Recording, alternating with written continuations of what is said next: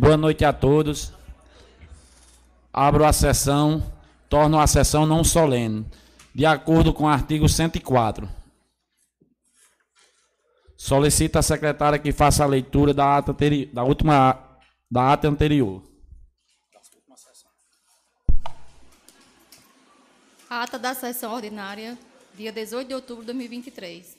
Ata da sessão ordinária realizada no dia 18 de outubro de 2023, às 19 horas, presidida pelo vereador Macarone Suassuna Carneiro. Nesta data compareceram os seguintes vereadores: Juliano Veras Lúcio, Josué Diniz Araújo Júnior, Rogaciano Araújo da Costa, Fabrício Bezerra Lima, Jurandir Sávio da Silva, Jordão Ferreira da Silva, e a Ciara Dantas Enéas, José Souza Fernandes, Alexandro Dantas e Márcio Francisco Gonçalves dos Santos. Havendo coro legal, foi declarada aberta a sessão pelo presidente ato contínuo. O presidente autorizou a leitura da ata do, da sessão anterior. Após a leitura, foi submetida a ata em discussão. Não havendo discussão, a ata foi posta em votação e aprovada por unanimidade. Ato contínuo. O presidente autorizou a leitura do expediente do dia. Projeto de lei número 063-2023, de autoria do vereador Fabrício Bezerra, que denomina de rua ainda sem denominação, em nome de Crispim Souza da Silva. Projeto de lei número 064-2023, de autoria do chefe do Poder Executivo, institui permanentemente a sala Lilás de Maria Caliano Medeiros de Souza Batista, no âmbito do município de São Bento, estado da Paraíba, com o objetivo de prestar atendimento especializado a vítimas da violência doméstica, familiar ou sexual, em grupos de risco e da outras providências. Projeto de Lei número 065, 2023, de autoria do vereador Jordão Ferreira, que estabelece no município restrições aplicáveis aos atos de nomeação para cargos em comissão e designação para funções de confiança, bem como para inscrições destinadas ao provimento dos cargos que discrimina e da outras providências. Requerimento 083-2023, de autoria do vereador Márcio Golino, que requer ao chefe do Poder Executivo do município a reforma da praça do loteamento portal. O requerimento foi odor em discussão. Esgotada a discussão, foi posto em votação e aprovado com voto contrário do vereador Juliano Lúcio. Requerimento 084-2023, de autoria do vereador Márcio Golino, que requer ao chefe do Poder Executivo do município para autorizar a cidade para, para arborizar a cidade, onde a prefeitura pode fazer doações de mudas bem como para que a Prefeitura pinte os meus fios das calçadas de branco para amenizar o calor. O requerimento foi posto em discussão. Esgotada a discussão, foi posto em votação e aprovado com voto contrário do vereador Juliano Lúcio e Josué Diniz. Requerimento 085-2023, de autoria do vereador Fabrício Bezerra, requer à Secretaria Municipal de Saúde de São Bento que sejam realizados alguns esclarecimentos acerca do pagamento por desempenho da saúde bucal na atenção primária à saúde, APS, no âmbito do Sistema Único de Saúde, SUS, estabelecido pela portaria GMMS, número 960, de 17 de julho de 2023, publicada em 18 de setembro de 2023, edição 135, seção 1, página 237, no Diário Oficial da União do órgão, Ministério da Saúde, Gabinete da Ministra. O requerimento foi posto em discussão. Esgotada a discussão, foi posto em votação e aprovado por unanimidade. O requerimento 083-2023, de autoria do vereador Rogaciano Araújo, requer ao chefe do Poder Executivo do município a reforma do açougue público no município. O requerimento foi posto em discussão. Esgotada a discussão, foi posto em votação e aprovada com voto contrário do vereador Juliano Lúcio.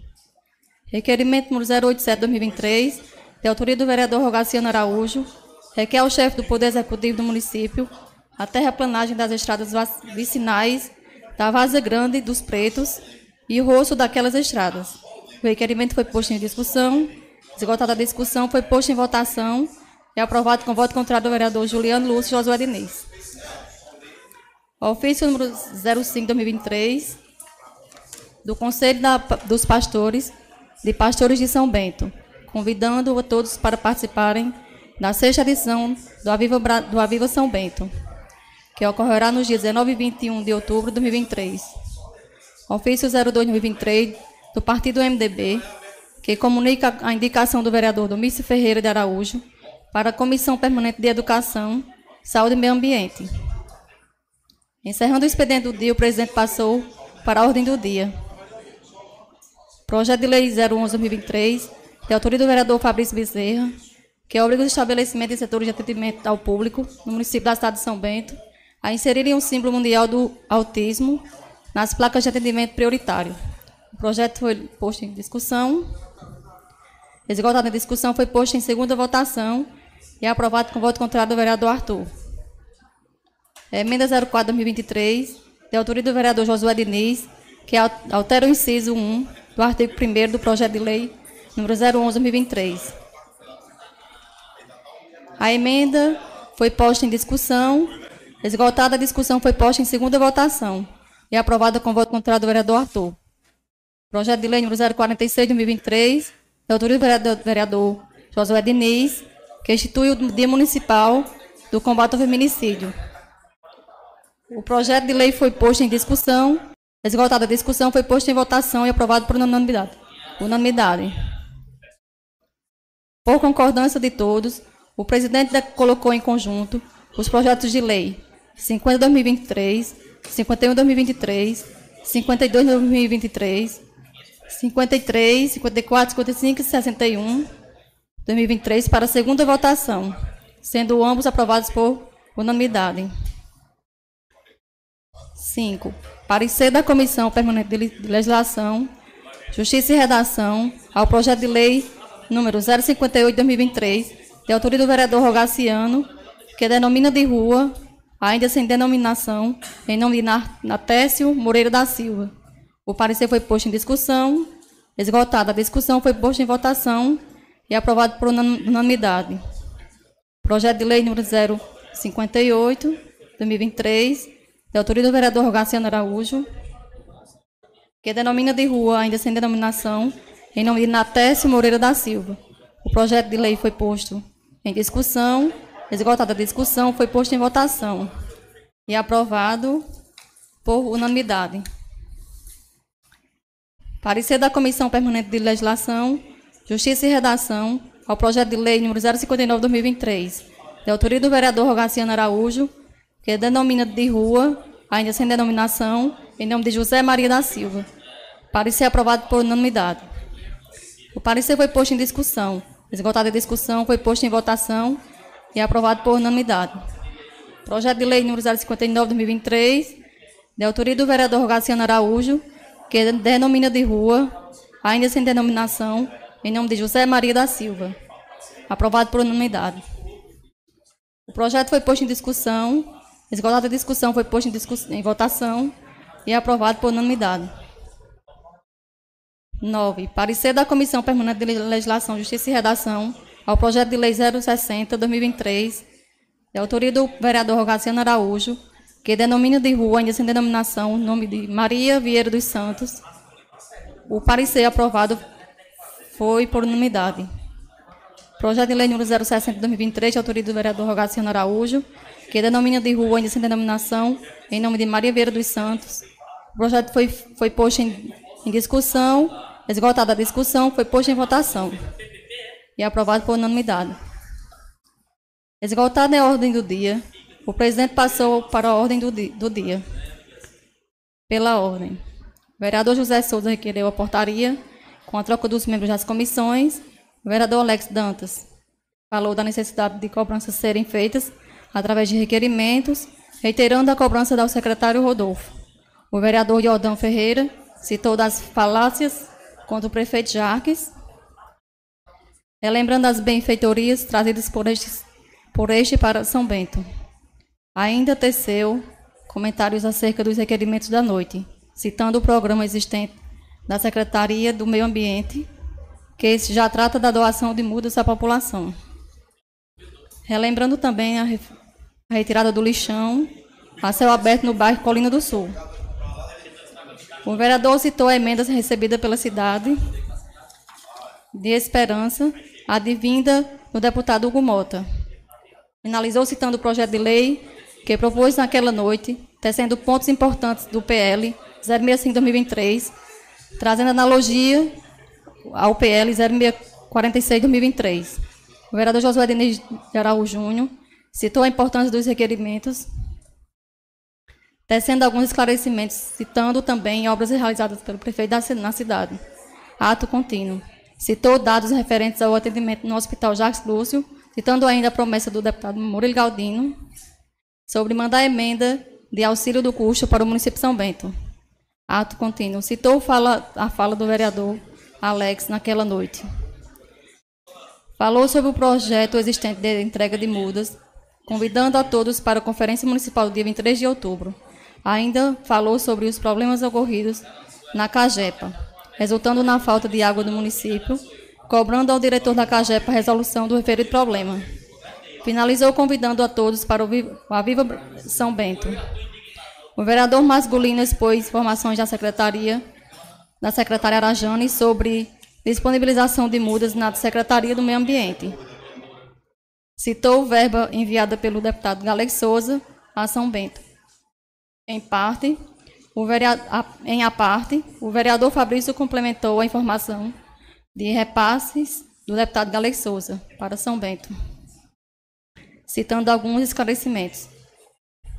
Em a parte, o vereador Jurandir falou dos referidos repasses do deputado Galei Souza. O vereador Masculino citou algumas ruas que necessitam de reparos, em específico na rua Otília, bairro São Bernardo, bem como iluminação na Praça da Rua Velha. Citou a importância das cobranças realizadas através de requerimentos. Em a parte, o vereador Rogaciano elogiou o trabalho que vem sendo realizado pelo vereador Masculino citando alguns requerimentos e continuidade, o vereador Masculino reiterou que continuará, continuará a fazer cobranças nessa casa em favor do povo. Finalizou convidando a todos para o evento do Aviva São Bento. O vereador Rogaciano citou os problemas da cidade, fazendo analogia, analogia às gestões anteriores, tecendo alguns esclarecimentos. Em a parte, a vereadora Iaciara complementou as informações sobre a saúde na gestão do ex-prefeito Gemilton. O vereador Rogaciano relatou as cobranças diárias que recebe da população, citou a titularidade de obras do município, citando o problema fa da falta de água na cidade. Citou ainda a importância da arborização da cidade. Em a parte, o vereador Masculino citou a castra móvel da cidade que não está sendo utilizado com frequência. O vereador Fabrício Bezerra esclareceu algumas informações tecidas naquela noite, a exemplo do lixão que foi fechado, bem como de terraplanagem no município. Citou o descaso da Cagepa com fornecimento de água no município, tecendo algumas informações. Ainda citou da sugestão do promotor de justiça sobre a falta de água. O vereador Masculino solicitou a presença de um representante da CAGEPA à Casa Legislativa a fim de prestar esclarecimentos. Em a parte, o vereador José Souza informou o retorno recebido pelo cidadão ao tentar pegar água hidratada na CAGEPA. O vereador Fabrício citou o evento realizado no bairro São Bentinho, em prol do Dia das Crianças. O vereador Juliano Lúcio frisou a falta de reconhecimento por parte da oposição quanto às mudanças que vêm ocorrendo em São Bento expondo a evolução desta mudança, citando grandes mudanças trazidas pelo prefeito Dr. Jacques, ainda citou os requerimentos apresentados naquela noite, tecendo alguns esclarecimentos. Falou ainda de emendas trazidas pelo deputado Galego Souza à cidade da Paraíba, às cidades da Paraíba, frisando a falta de envio destes recursos a São Bento. Em a parte, o vereador Jordan citou a obra de abastecimento de água no bairro São Bentinho, o vereador Juliano complementou as informações sobre o referido abastecimento no bairro São Bentinho, bem como sobre o projeto de lei que foi enviado a esta Casa Legislativa, que trata da criação de novos cargos públicos para que possa ser realizado o concurso público no município. A vereadora Iaciara convidou a todos para participarem do evento da Semana Missionária. Não havendo mais oradores inscritos, o presidente declarou encerrada aquela sessão ordinária. Para constar, foi lavrada a presente ata por mim, a Chiara Dutra Dantas, auxiliar administrativo desta casa. A ata está em discussão. Senhor presidente, só uma correção aí em, em relação à citação da emenda de esperança, onde foi é, foi dito aí que foi Hugo Mota e não foi Hugo Mota, foi Alex Souza, né? A emenda de esperança.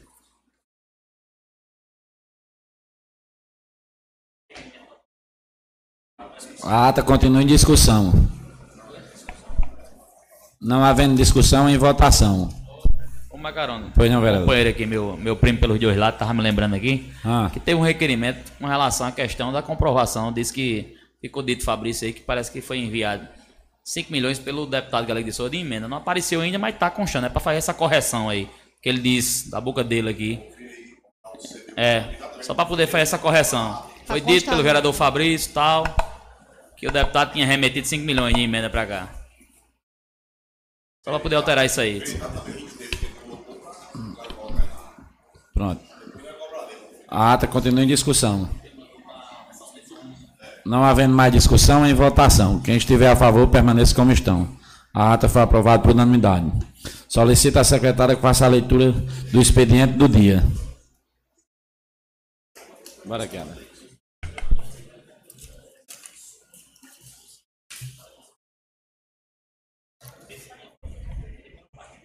Pauta da sessão do dia 25 de outubro de 2023. Expediente do dia. Projeto de lei número 066-2023, de autoria do chefe do Poder Executivo do município, estima a receita fixa a despesa do município de São Bento para exercício 2024 e da outras providências. Ofício de urgência que requer a submissão de regime de urgência ao projeto de lei 066-2023, encaminhado pelo chefe do Poder Executivo a esta casa. 2. Projeto de Lei número 067-2023, de autoria do chefe do Poder Executivo do município, que dispõe a instituição da gratificação variável por desempenho do programa Previne Brasil e da outras providências. 3. Projeto de Lei número 068-2023, de autoria da vereadora Iaciara Dantas, denomina de rua ainda sem denom- denominação neste município, em nome de Andrei Alisson dos Santos, dos Santos, pelos relevantes serviços prestados. 4. Projeto de Lei número 069-2023, de autoria do chefe do Poder Executivo do município, que institui e autoriza o Poder Executivo Municipal de Saúde a realizar o pagamento de gratificação por desempenho aos profissionais de saúde bucal e da, outras providências, com base na portaria GMMS número 960-2023.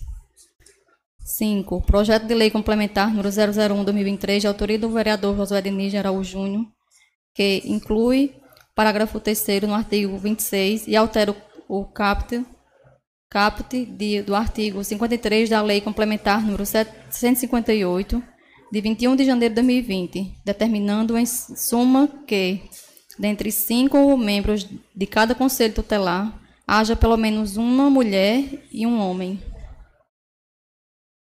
Sexto, requerimento número 088-2023, de autoria da vereadora Ia- Iaciara Dantas, que requer ao chefe do Poder Executivo do município a implantação de, uma, de um quebra-mola na rua João Agripino, número 335. Sétimo, requerimento número 089-2023, de autoria do vereador Rogaciano Araújo, requer a esta colomenda, colenta Câmara Municipal, moção de aplausos a todos os participantes da Semana Missionária em São Bento. Oitavo, requerimento número 090-2023, de autoria do vereador Márcio Golino, que requer ao deputado federal Murilo Galdino recursos para asfaltamento nas seguintes ruas de São Bento. Alfredo Dantas Diniz, Maria Viana da Costa, Elvírio Soares Barbosa e Otília Sátero da Nóbrega. Convido a secretária de saúde, doutora Dona Fátima, para usar a tribuna.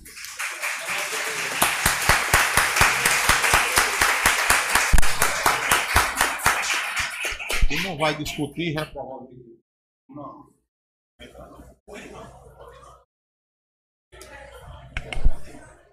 Sempre os parágrafos o requerimento nós vamos discutir e reprovar. Mas o vamos lá, é da ordem disso, 111. Lembra do 111?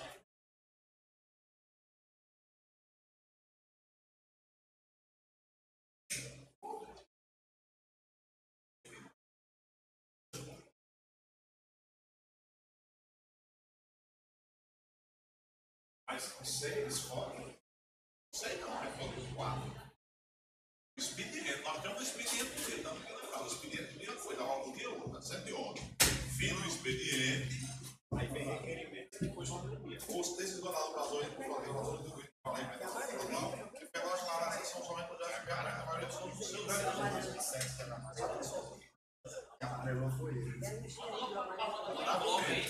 Quando nós encerramos o expediente, se não tiver maioria absoluta, aí você não passa para outro dia.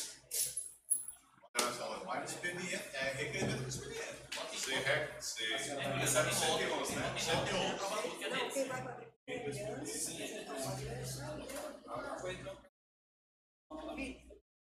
Queria, queria convidar também a doutora Eliane para fazer a uso da tribuna aqui por, é, por Dona Fátima.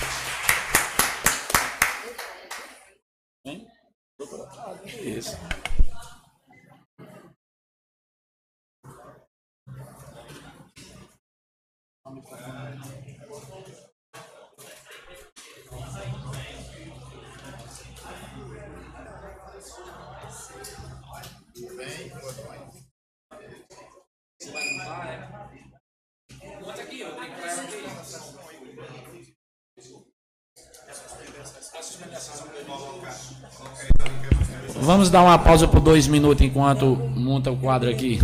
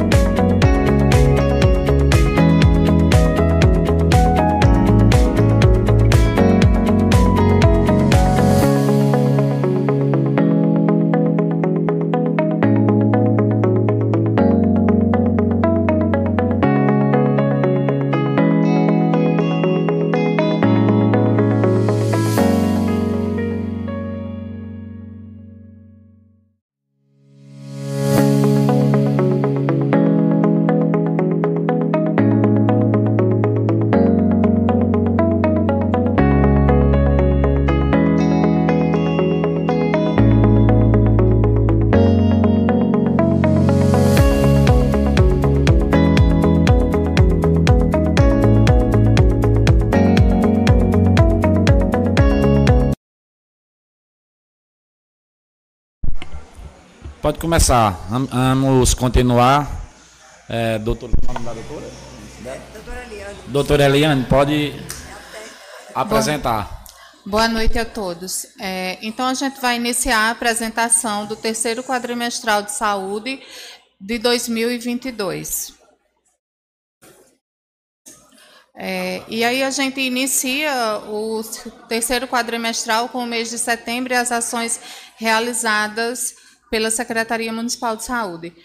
Todas as, as unidades de saúde e os serviços de saúde são envolvidos em todas as ações e essas ações são realizadas cotidianamente. É, como a saúde trabalha com meses alusivos, então a gente sempre menciona esses meses. O mês de setembro é conhecido como Setembro Amarelo e é o combate antimanicomial. É, e geralmente ele é feito, ele é feito é, em todas as unidades de saúde com as equipes, juntamente com as equipes do CAPS. Em setembro também a gente teve a abertura, é, de fato, do hospital Dr. Jarques Lúcio da Silva, que a- tinha sido inaugurado em julho. Outubro é o mês alusivo à prevenção da, da saúde da mulher. Então, em todas as unidades foram realizadas ações no município, em todos os serviços. É, novembro é o mês de prevenção da saúde do homem, então em todas as unidades e todos os serviços foi realizada ações, como também foi realizada intensificação de atendimento aos homens pelo urologista do município. Dezembro, a gente teve a participação do PSE, que foi convidado pelo Ministério da Saúde a participar, porque o município foi um dos municípios da Paraíba. Foram dois municípios na Paraíba que conseguiram alcançar todas as metas do PSE. Entre eles, São Bento e as meninas do PSE, que Márcia e Roberta foram representando o município para Brasília. Teve também as ações eh, junto às crianças especiais, que eles a secretaria sempre eh, intensifica essas ações e sempre está causando a inclusão dessas crianças em todos os momentos. E em dezembro teve um desses momentos. E aí a gente inicia a produção da atenção básica. E como vocês podem ver, no ano de 2022 nós tivemos um total de 326.728 visitas realizadas pelos agentes comunitários de saúde. É, deixa eu voltar aqui.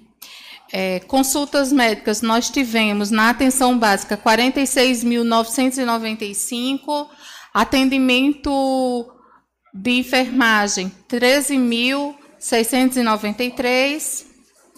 Na saúde bucal, nós tivemos um total de 11.158 procedimentos em todas as 15 unidades de atenção básica. As atividades da equipe multi- multidisciplinar. é,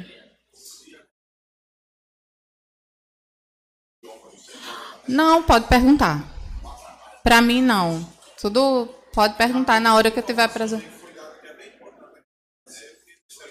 Mas pode perguntar, tá? É, a atividade, as atividades das equipes multidisciplinar. No, no ano de 2022, é, no terceiro quadrimestre, foram feitas 526 ações, totalizando o ano inteiro 2.089 ações. Pronto, a primeira pergunta para os desentendidos como eu. O- as ações se referem especificamente o quê?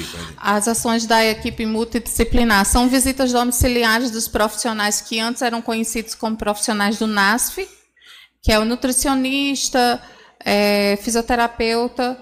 Aí, aí são só as domiciliares ou a que é feita na base também? Não, é só os domiciliares. Aí é só o atendimento dessa equipe multidisciplinar. Não é, não é contabilizado o atendimento que é feito no centro de saúde, não.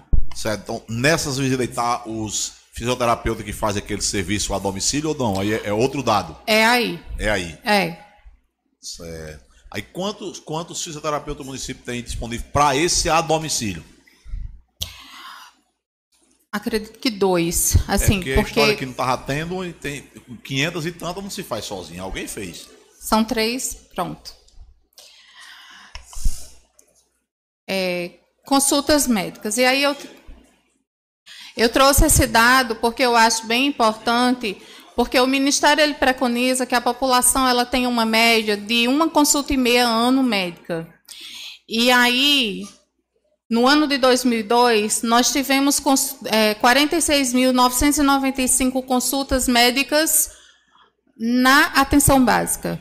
Nós tivemos 36.965 consultas médicas no hospital. E nós tivemos mais 96.744 consultas médicas dos especialistas na policlínica, totalizando um total de 93 mil. Peraí.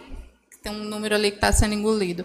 É, 93.704 atendimentos médicos no ano de 2022.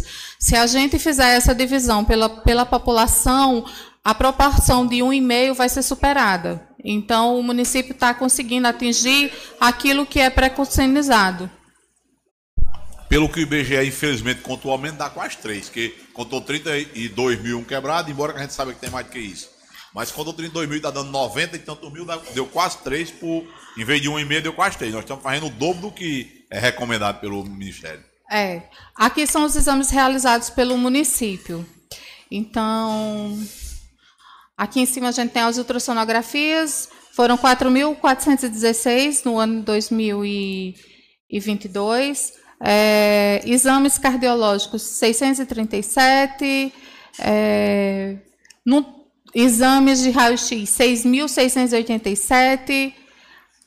É, exames laboratoriais, 44.379. No final, assim, total, no total geral de todos os exames realizados no município, a gente tem um total de 58.802 exames no ano 2022. Para mim e para a população todinha de São Bento que está ouvindo, esses, esse- esses exames, eles são documentados como? Esses dados. Sim, ah, porque assim, parece uma pergunta idiota, mas ela, é, ela tem um sentido, pelo seguinte sentido. Toda quarta-feira a gente ouve a turma reclamar que não faz, que não faz exame, que não tem exame. Aí você vê um número desse, 58 mil. Então, ou o número. Aí então é bom a gente saber como é que esse número está documentado, porque o cara vai ter que pegar esse menino, levar eles para uma sala e ensinar eles que existem os exames. Porque não tem exame, não tem exame, o povo não está recebendo, não está sendo feito. é- Aí quando chega aqui tem 50 e tantos mil. Toda a produção de exames, ela é informada no sistema do CIA. Ela é informada diretamente ao Ministério da Saúde, que é o Sistema de Informação Ambulatorial. Esses dados são dados oficiais que a gente coleta do CIA. É, para isso, é para isso que sempre que um paciente é, ele é atendido nesses locais, é solicitado a ele é, os documentos RG, é, comprovante de residência, porque são dados que precisam ser informados para poder colocar no sistema. São dados oficiais do Ministério da Saúde.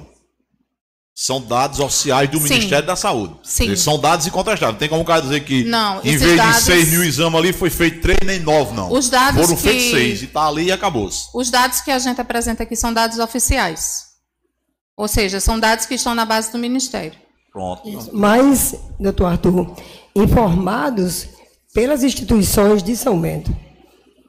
Então, quem achar que não tem, vem comprovar, porque são dados realmente legítimos e são dados por computadores e não na mão, como era antigamente, que a gente realmente não sabia Que é qual era o dado real. É, exatamente, é isso que eu coloquei mesmo. O, o que, assim, o que é, deixa a gente. No meu caso, pessoalmente, a gente é muita gente, mas o que me deixa irritado é exatamente isso: é a ladainha de que a população nos entende que não tem exame, que não tem exame, que está esperando dois anos pelo exame. Como é que um cidadão está esperando dois anos por um exame se só em um ano o município fez 58 mil? Será que esse cara é tão sem sorte que no meio de 58 mil não caiu dele? Hum? Porque se ele está esperando dois anos, quer dizer que ele está esperando 21, 22, 23, que, que já estamos no final do 23 praticamente. Então, em 58 mil que foi feito em 22, não coube ele. Eu creio que em 2023 vai ter algo parecido, ou um pouco mais, um pouco menos, mas quer dizer, em 50 mil. Então, é como eu disse, é, é, eu perguntei, fiz questão de perguntar se é oficial, porque a, a, vamos dizer assim, a retórica é, aplicada é que não, não, não tem exame, não faz o exame, as pessoas não conseguem exame, não, não conseguem. Aí se nós temos 33.434, foi o número que o IBGE contou, que eu espero que reconte e acerte, mas enfim. Então, são 33 mil habitantes. Se fez 58 mil exames, quer dizer que cada habitante fez quase dois exames. Como eu, em 2023, não fiz nenhum exame em São Bento, eu tenho 100% de consciência que não fiz, então já sobrou os meus dois para outra pessoa. Então, é, é, é, é uma retórica que é ruim, mal informa a população e, e passa a impressão para quem ouve, porque o, a Câmara, pela rádio e pela internet, só quem ouve não é o povo São Bento, daqui dos bairros, não. Você chega em João Pessoa e o cara tá lá. Quando você diz que é de São Bento, o cara fica questionando certas coisas. E esse tipo de desinformação, a gente precisa repetidamente dizer, olha, a informação não é verdadeira por isso, isso e isso. Os dados são oficiais no, no portal do Ministério da Saúde. É, foram feitos 58 mil exames de várias espécies. É, tomografia, que eu creio que seja um exame muito complexo. Foram feitas é... várias pelo que estão aí, né? Eu vou mostrar agora esses exames de alta complexidade. E aí a gente vai ter três, três é, planilhas diferentes. Essa primeira que eu estou apresentando é a planilha da PPI, ou seja, da, da Programação Pactuada Integrada, que é o que os municípios fazem, se reúnem e fazem é, juntos e que pactuam os serviços em outros municípios que podem vender este serviço para ele, que é o caso da do, de alta complexidade é João Pessoa e Campina Grande. Então, por esse.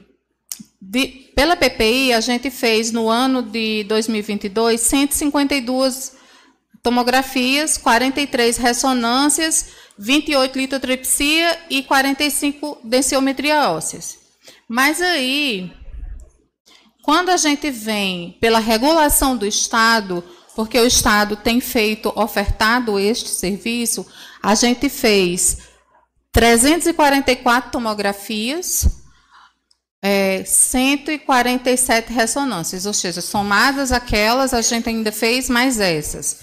E aí, o município, ainda para suprir demanda, com recursos próprios, custeou é, 228 tomografias, 13 outros exames, que isso são geralmente são algum tipo de ultrassonografia que não é realizado pelo SUS, dando um total geral de 241 exames.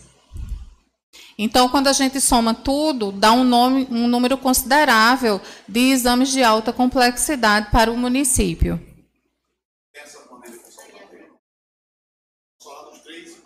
Não, não, não consolidei. Mas dá fácil. É, 228 mais 344 mais 152. Né? Dá.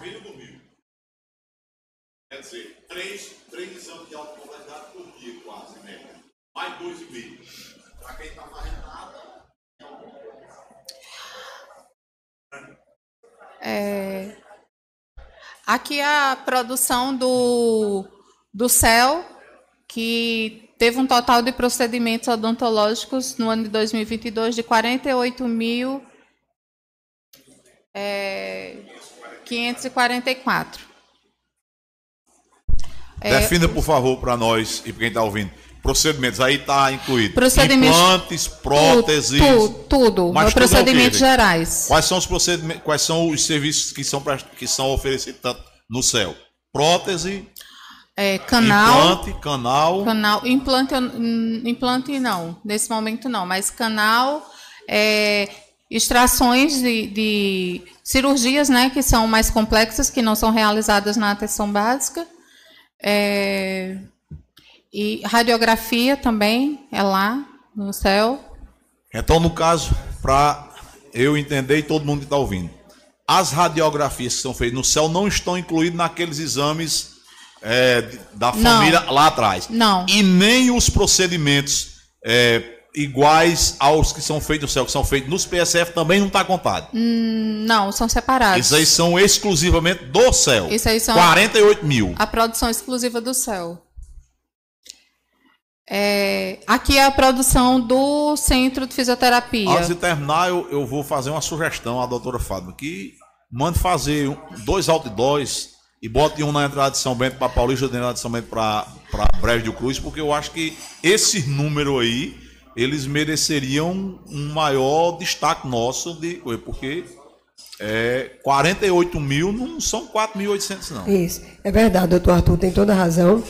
E a, eu estou falando menos deixando que a colega explane, para depois eu posso reforçar sobre isso, falar para a população sobre isso. O que de fato é essa, essa apresentação? Que é uma pena que os vereadores não estejam aqui, né, para que eles possam ver, mas sempre a gente está aqui para mostrar. E estamos aqui para mostrar a você, São Bento, o que você precisar. É, agora, agora sim, só eu olhando aqui, eu olhando aqui os dados. É, nesse do, do céu, é, a gente vê que tem um erro aqui de digitação, olha, gente. Na hora que, que foi ser digitado, aqui não é 48 mil, ó, que é 1.151, 1.247, 1.146, então aqui é 4.854. Foi um erro aqui, botou, dobrou um 4. Mas mesmo assim, para um céu tipo 1, é um número de procedimento satisfatório que atinge todas as metas que o Ministério da Saúde solicita. Não, com certeza. Agora, a, a senhora convive comigo que na população de 33 mil, procedimento onológico ter feito 48, eu estava assombrado, porque era Sim. uma coisa que, como eu disse, tinha que botar um outdoor na entrada, que era o carro ver, porque Sim. isso é uma coisa fora de qualquer. Mas aí, justamente por isso que eu fui voltar e comparar, porque eu digo, não, eu acho que tem um, um erro de digitação, porque é um atendimento especializado. Não tem como ele ser um atendimento que, que, tem, que dê um número maior do que a sua população. Aí, por isso que eu voltei para ter certeza do dado. Porque exatamente o que a gente quer é transmitir a realidade. É, o Centro de Fisioterapia, um total geral de 8.140 atendimentos. Não. Só o feito lá no Centro de Fisioterapia. É, aqui são as ocorrências atendidas pelo SAMU, e aí a gente vê que, uma média, em média, as ocorrências do SAMU elas, é uma média de 70 a 80 ocorrências mês. Quando a gente vai ver essas ocorrências, aí a gente vê que 92%, 92% dessas ocorrências são de atendimento pré-hospitalar, ou seja, realmente é o SAMU sendo acionado pela população. E 8% é de transporte interhospitalar, que é quando o SAMU é, é acionado pelo município para fazer algum, alguma transferência que haja necessidade, é, normalmente da USA. Nos ensine, a minha, quem está ouvindo, quando é que o SAMU faz essa transferência e quando, é, e quando a, é a, UPA, a USA. A no caso. USA. E quando é que a USA faz? assim? Qual, qual é a competência do SAMU no aspecto inter. O interhospitalar, quando é competência, quando é competência do SAMU e quando é da USA? Qual é a diferença duas? Ah, basicamente, da USA é quando o paciente ele está crítico e ele necessita da assistência de um médico. Então, o médico tem que ir. E aí tem que ser a USA porque tem que vir com o médico e o médico tem todo um suporte para fazer o translado desse paciente. A, a do SAMU é uma- ambulância que a gente chama de ambulância básica. Então, não tem todo o suporte e não necessariamente o médico tem que estar. Nesses casos aí, o município não tem aquelas outras ambulâncias que, que já faz esse trabalho? No caso, é, é para suprir uma, uma Tem. necessidade ou tem uma, uma competência específica do SAMU? É, em relação às ambulâncias do município, que eu digo agora. Sim, é quando há realmente a necessidade de ser transportado. É o paciente que ele já vem no SAMU, ele passa pelo hospital e aí ele continua o seu translado. Ah, tá. Na maioria dos casos. Certo, certo. É, é o atendimento do Melhor em Casa. 1.756 atendimentos no ano de 2022. as internações hospitalares. E, aí é, a gente vê que é, aqui o verde é o atendimento cirúrgico, internamento cirúrgico, amarelo o obstétrico, o azul o clínico e o roxinho aqui o pediátrico. E aí a gente vê que os maiores atendimentos da gente sempre são os clínicos. A gente teve um pico aqui em outubro, é, mas no geral o atendimento ele se manteve é, numa média Isso, isso aí é, é só do Hospital Jacques Lúcio. Como? Isso é a produção só do Hospital Jacques Lúcio. Só do hospital. Até, até, até agosto ainda estava No Maria Paulina. no Maria Paulino. A partir de setembro, e aí a gente percebe aqui que em setembro tem uma diminuição justamente por essa questão de transição, que ainda teve um período que estava em transição. E aí, E esse pico em outubro também decorre dessa transição ou não? Isso aí foi um, um caso específico. Foi, e assim, é, e na verdade aqui deve ter tido alguma virose nessa época aqui, o ano passado. Porque é, a gente teve várias viroses no ano passado, a gente ainda, ainda conviveu com a, com a, com a pandemia, né? Ainda tinha aqui o, o, o, o Covid-19, mas aí depois é, foi encerrada a pandemia, foi declarada encerrada, mas a gente, o ano passado a gente ainda teve várias viroses. E aqui os procedimentos hospitalares. Aí aqui a gente vê eletrocardiograma 2.444. Administração de medi- mil? 2.444. E esse dado aí é consolidado mesmo, É né? real. 815 é tudo isso. Administração de medicamentos 13.293. E aí quando a gente vem para trauma ortopedia 291. É, observação especiali é, especializada até 24 horas. Ou seja, é aquele paciente que ele não ficou internado, ele foi, permaneceu no máximo até 24 horas. 7.739 Eu tô no meio atendimentos. Com a pressão alta, o cara vai pra lá e passa 3, 4 horas. No total geral de procedimentos foram realizados 25.238 procedimentos hospitalares. Certo. Não, volta, por favor, aquela tela para eu fazer algumas perguntas. Já que os outros não estão perguntando, eu estou perguntando todo mundo. É, essa é comparando a nossa população com esse número de eletrocardiograma, isso é normal? Uma- um número tão grande assim?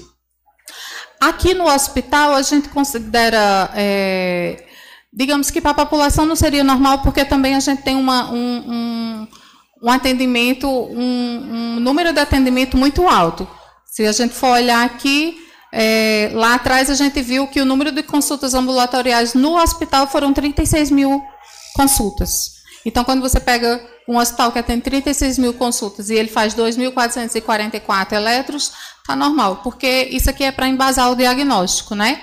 Mas isso aqui é exclusivamente do hospital, fora os outros que já que são feitos normalmente na policlínica. Então, esses são pacientes que foram ou admitidos no hospital, ou aqueles pacientes que estão aqui em observação por 24 horas que realizaram esses exames. Mas é porque assim, na policlínica eu suponho eu que na policlínica tem uma relação entre o atendimento especializado do cardiologista e com os elétricos. Sim. Mas aí no hospital assim, isso é um- está dentro de uma média nacional, regional, alguma coisa assim, tanto assim, porque eu estou achando um número muito grande.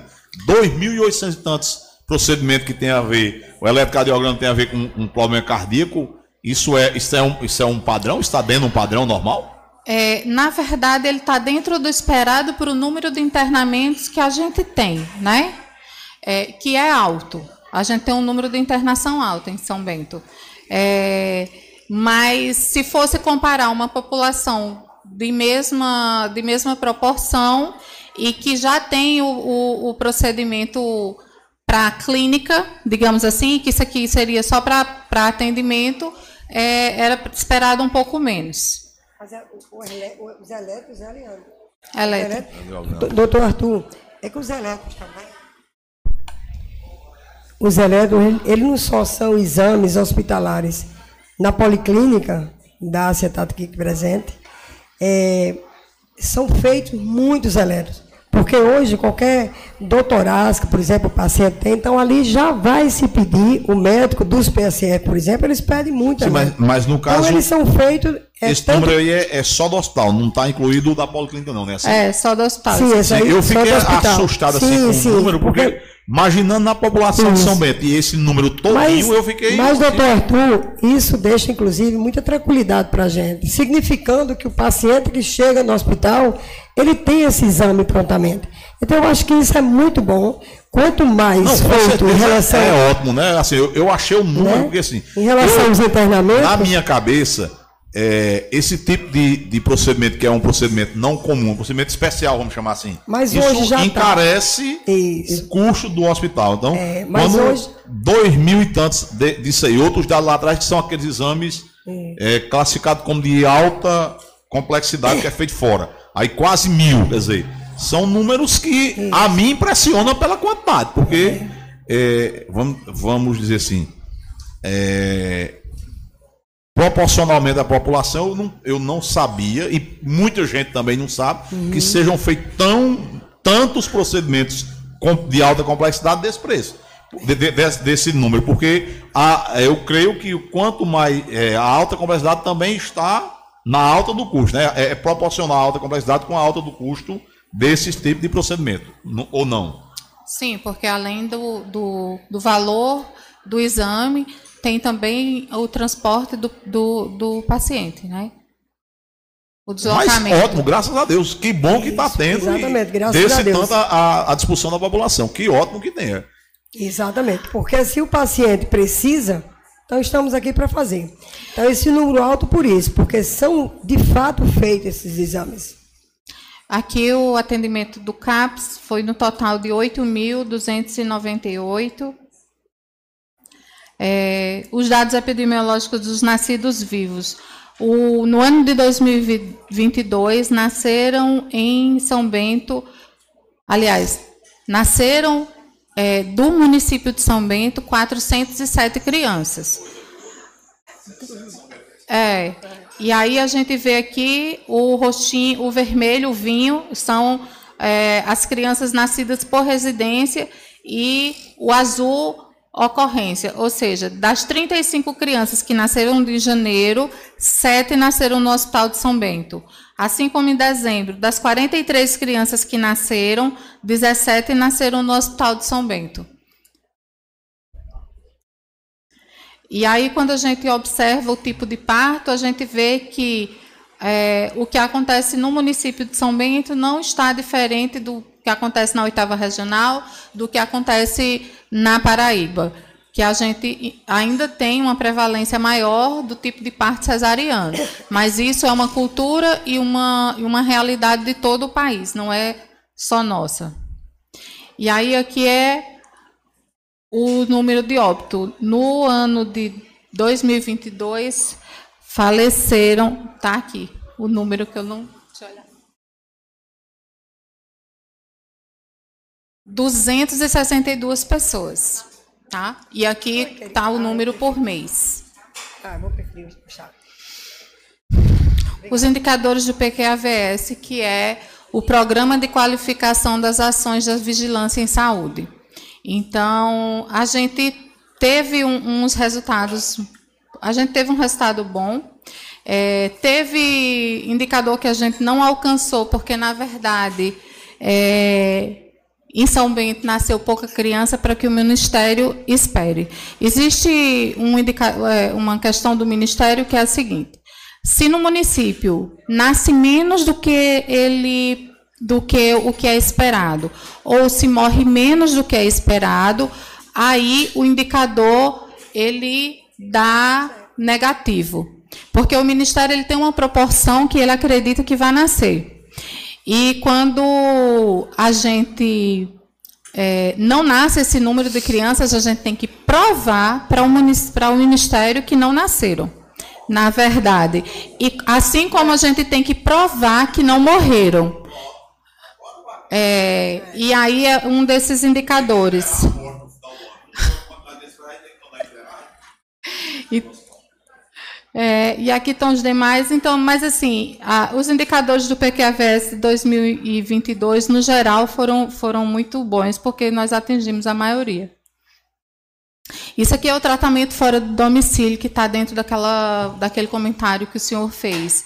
Então, aqui a gente percebe que no primeiro quadrimestre, quando a gente ainda estava com aquele surto de Covid, a gente teve menos é, pessoas se deslocando para realizar tratamento fora do município. Foram 621.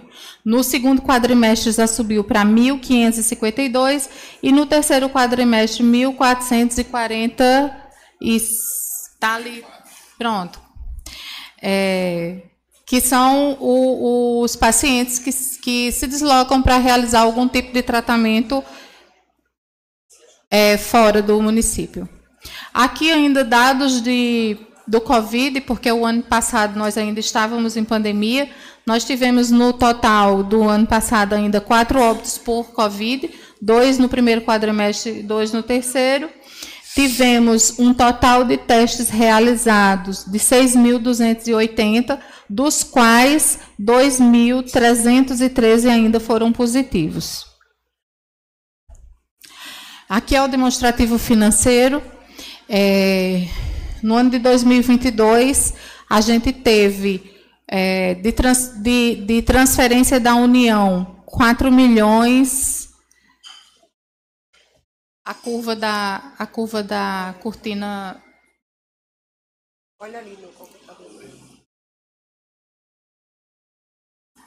4 milhões 116 mil 830 reais e 66 centavos.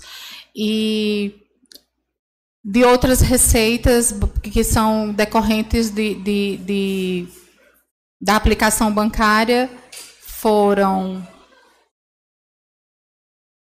314 mil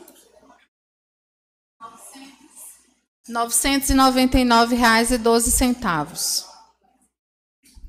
E aí, quando a gente vem para o demonstrativo financeiro do, dos, das contas a pagar, a gente teve um total de despesas é, pagas no final do, do terceiro quadrimestre de 6 milhões 932.615,16 centavos, é, referentes a, a isso. É, e aí dando um total de despesas correntes de 12 milhões 264 mil 203 reais e 42 centavos e de capital 1 milhão 318 mil R$ 134,44, totalizando ao final de R$ 13.582.337,86. E aí, quando a gente vem falar dos indicadores. Oi? Espera aí, só um momentinho. Aqui? Ah. A receita, pelo que eu entendi, foi receita de transferência. 5 milhões e quebrado. Isso aqui.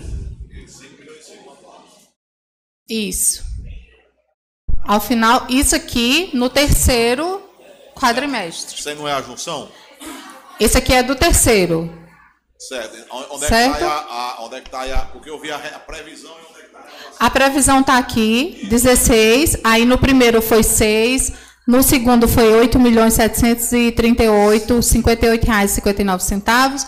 No terceiro foi R$ 5.556,830,74. Eu não fiz a soma. Mas é fácil fazer. Normalmente, isso aqui dá um pouco maior do que a previsão. Né? Porque, é, como o nome já diz, é só uma previsão. Normalmente, vão mas a gente sabe aqui, ó. Aqui. Aí, já gira em torno de 21 milhões aí, né, né nessa conta anterior aí. Previsão 16, é, passou de 21 aí. Aqui, ó. 16, 6, né? 6. É, é. É. Por aí. Ao ano. Isso foi o ano inteiro. E aí, quando a gente chega no demonstrativo financeiro, porque além daquele valor lá, tem o valor que o município coloca.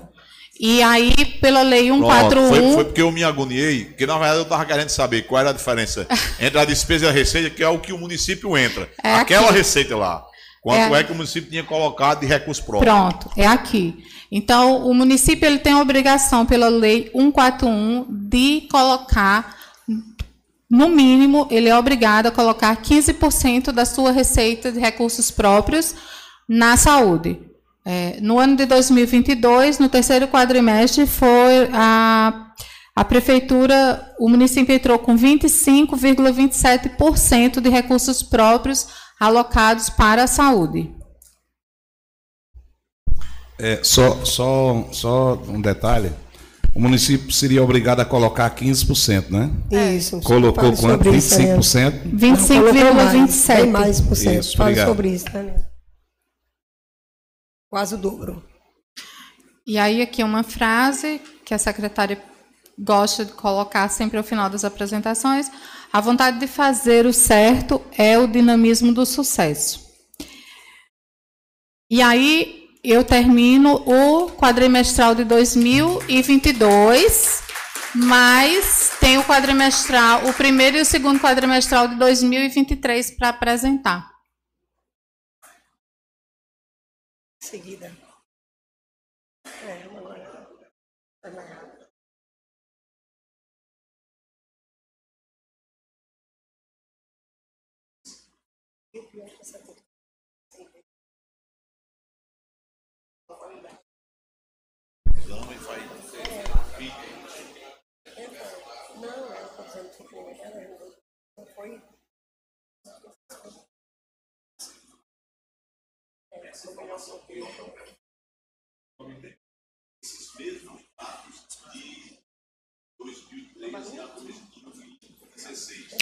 Do esses dados financeiros?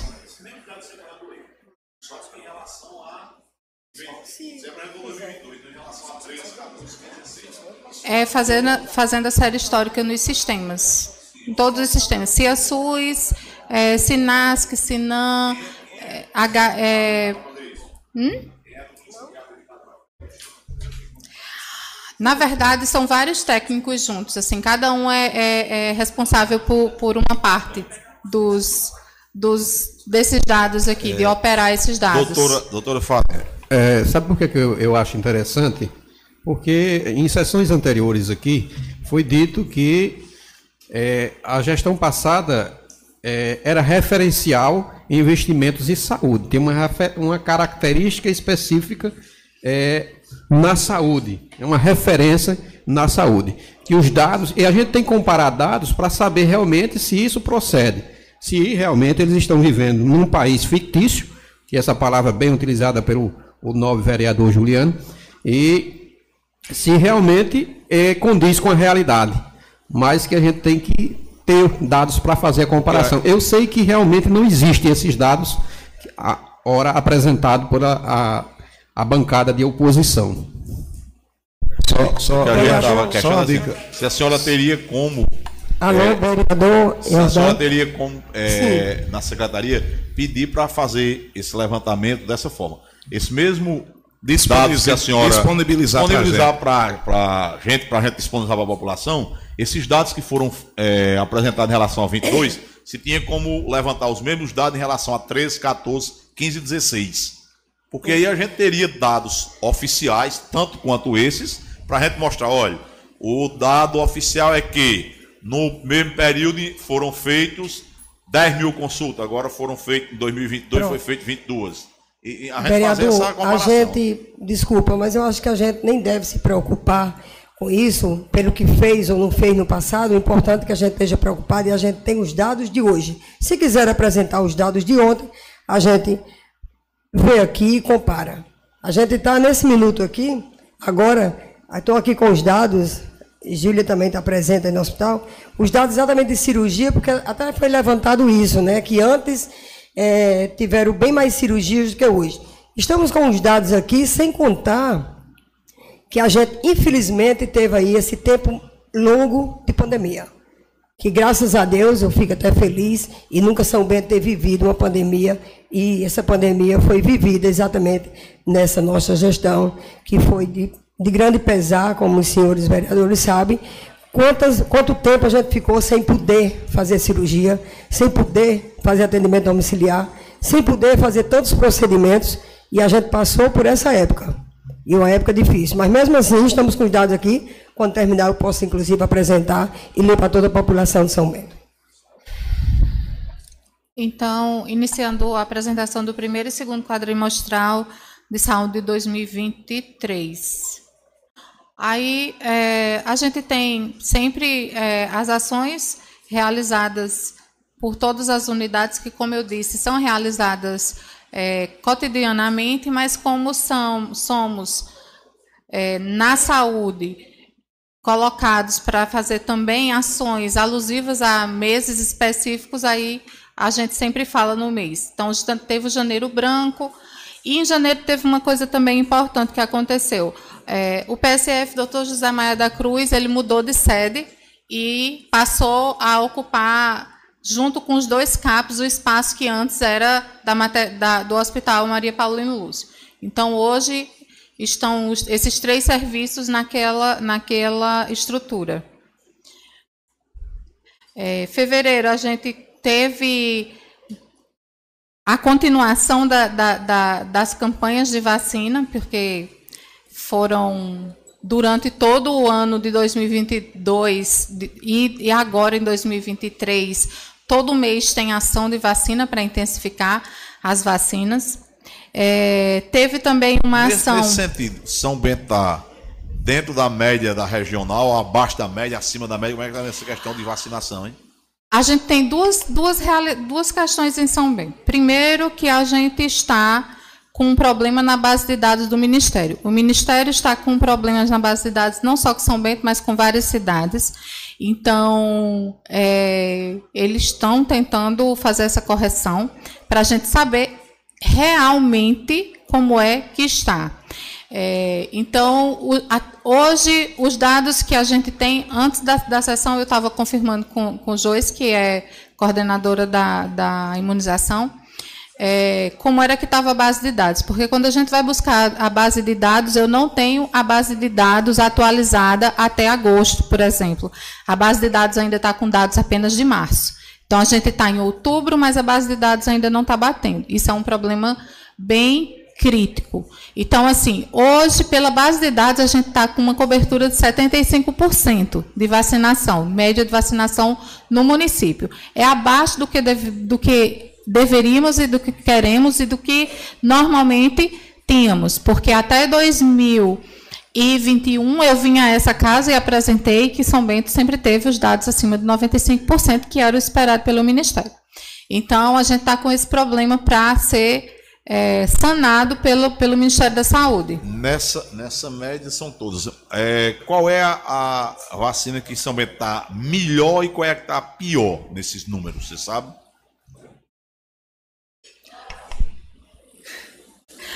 Qual a nossa melhor cobertura vacinal, a vacina, e qual a pior?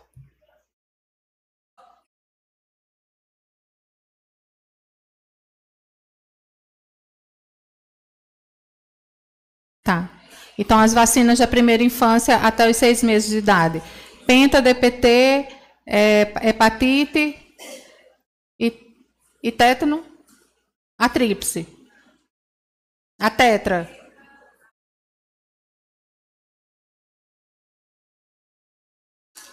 E a pior? HPV? Tá. É, no H... caso essa da HPV, falta o quê? Consciência no povo, é, divulgação por saber que, que tem de graça no a, município. A, a, HPV é porque ela é para o público adolescente. E adolescente não é fã de, de, de agulha. É para as crianças. Mas é, é uma realidade. No então... caso, no caso é, existe alguma campanha de integração com a Secretaria de Educação para a gente tentar nas escolas Sim, ver se melhora essa questão? Está sendo feita. O PSE sempre vem fazendo a essa atuação. A TV também é para menino ou é só para menina? Para os dois, menina e menino. Menina e menino. Isso. E aí, na minha fala, vereador, sempre nas escolas e qualquer palestra nos PSFs, e principalmente nas escolas, é exatamente sobre isso. Pedindo que esses adolescentes, que os pais se preocupem em seus filhos virem fazer HPV. Eu aproveito e estou falando aqui para São Bento.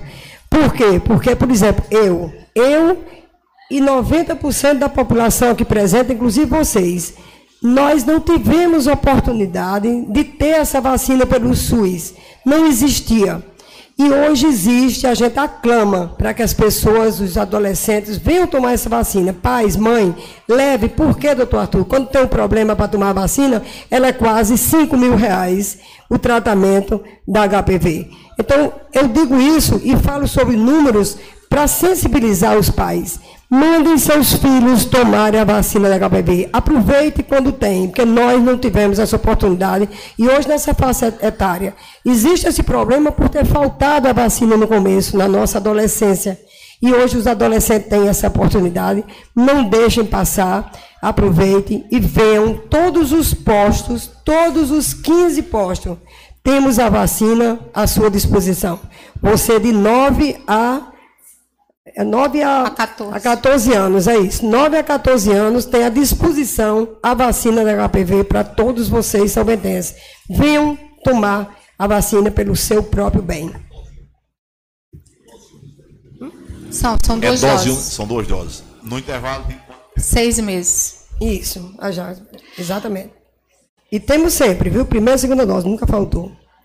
Aí, no mês de março, a gente teve é, o carro da mamografia que foi levado para a unidade de Barra de Cima, pra, em comemoração à, à Semana da Mulher.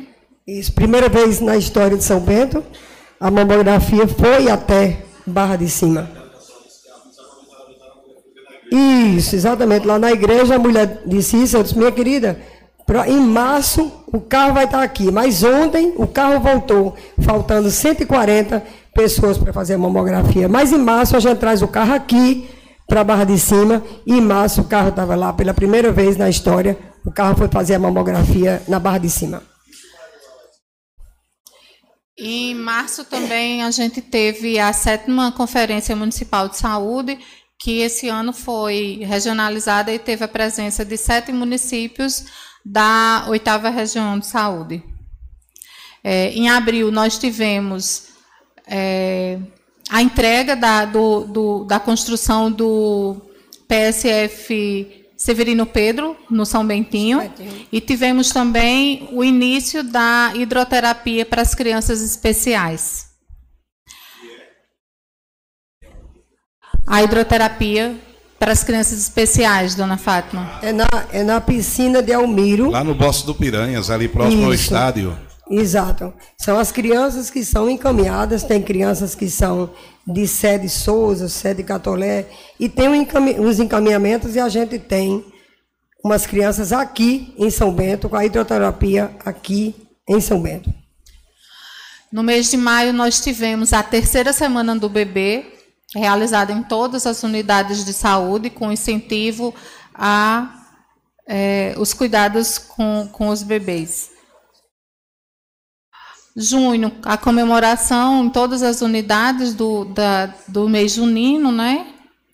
Julho, a gente teve é, o Julho Amarelo, é, Todas as unidades de saúde trabalharam a importância da prevenção das hepatites virais. Agosto, nós tivemos o Agosto Dourado, que já é o mês alusivo a incentivo à amamentação. Tivemos mais uma vez intensificação vacinal durante todo o mês. É, tivemos também o Agosto Lilás, que é, é a sensibilização da população para que é, termine a violência contra a mulher, né? Tivemos a entrega dos kits dos agentes municipais de saúde, agentes comunitários de saúde.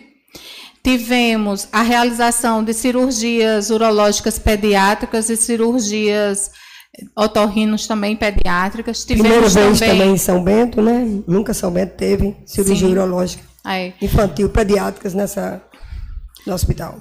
Agora, pela, pela primeira vez nessa gestão do Dr. Jarques. Tivemos também cirurgias de catarata e pterígio custeadas com recursos próprios. E aí a gente começa a apresentação novamente da atenção básica. Então, até agosto de 2023, nós tivemos é, 12.142 consultas de enfermagem, tivemos 36.920 atendimentos médicos, isso só até agosto, né? Tivemos na, na, na saúde bucal o total de 9.045 atendimentos nas unidades básicas de saúde. Do, da atividade da equipe multidisciplinar, 521 atendimentos. Aí aqui as consultas médicas que eu sempre gosto de colocar todas juntas para a gente ir comparando. Então, na atenção básica foram 36.920 atendimentos, no hospital foram 29.549. Nas consultas especializadas foram é, 221, no total geral 88.590. E aqui são os exames realizados pelo município, no total geral até o momento são 44.488. E aí é, Ultrassonografia, 2.947 ultrassonografias. Que é, o, que é um exame que me chama mais atenção pelo número. Raio-X, 3.100 e exames laboratoriais, 36.126. É, e aí, novamente, aqueles exames que são feitos em relação à PPI. Então, até agosto desse ano, nós tivemos 64 tomografias, 25 ressonâncias, 17 litotripsia e 11 densiometria óssea pela PPI. Pela regulação do Estado, nós tivemos 214 tomografias e 73 ressonâncias. E é, custeados com recursos próprios do município, nós tivemos 400 e 433 tomografias, totalizando junto com outros exames 465. Esses outros exames são não são alguns cateterismos, algumas ultrassonografias que não são custeadas pelo SUS, não, não existe tabela SUS. É, alguns tipos de raio-x com laudo também muito específicos, que não tem é, no município e que é de alta complexidade. Aí são esses tipos de exames.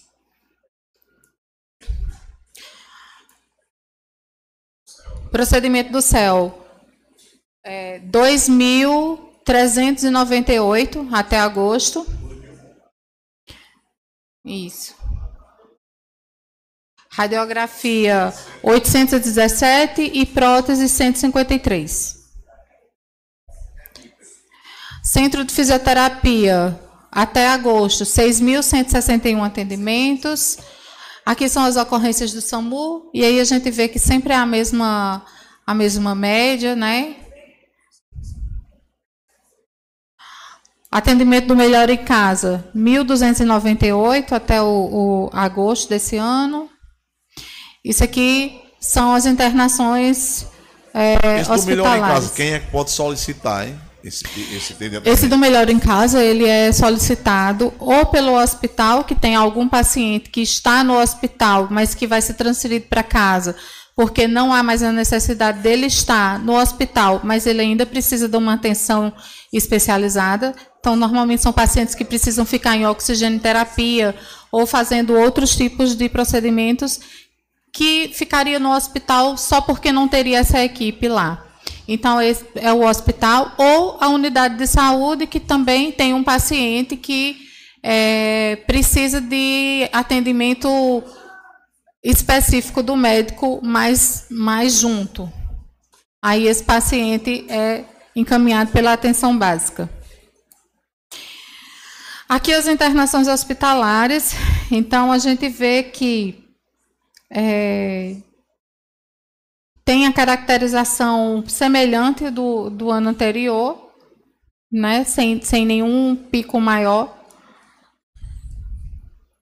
Procedimentos hospitalares, é, observações de 24 horas, nós temos já 5.292 até agosto.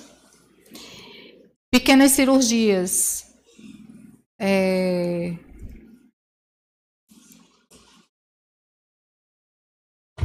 Tá, tá calculado errado aqui, não dá isso tudo não. 148 com 29. Esse cálculo aqui está errado. Né? Pronto, 177. Administ... Aí a, ajude a minha, todos estão em casa. O que é que é definido como pequenas cirurgias? Pequenas cirurgias são retiradas de sinais, é, abscessos. É, na... Oi? Pronto, então aqui a drenagem já está. Então são lipomas e pequenos sinais que são retirados. Na maioria dos casos são isso. Ou algum corpo estranho que é retirado que precise ser feito pelo cirurgião. E algumas é, feridas que precisam também de debridamento cirúrgico. Esses são considerados pequenas cirurgias. Aqui a produção do CAPES, um, que teve 2.120 atendimentos de maio a agosto e 2.103 de janeiro a, a abril. Os dados epidemiológicos dos nascidos vivos. E aí, esse ano, a gente já tem mais crianças nascendo em São Bento. Já tem um número maior de nascidos vivos até agosto. Aqui é o total de óbitos até agosto. A gente já teve até agosto 175 óbitos esse ano. E aqui são os indicadores do PQAVS. Esses dados, eles são preliminares, o que significa? Alguns dados, eles não conseguem ainda ser mensurados, porque a base de dados não está fechada. E outros dados, eles é, não, não podem ser é, calculados até agosto, por exemplo. Alguns a gente só consegue cal calcular até junho, porque eles são semestrais. Então, são dados preliminares. Mas os indicadores do PQVS estão bons. Tratamento fora do domicílio, a gente tem no segundo quadrimestre já 1.720 pessoas e no primeiro quadrimestre 1.552. E aí vem o demonstrativo financeiro.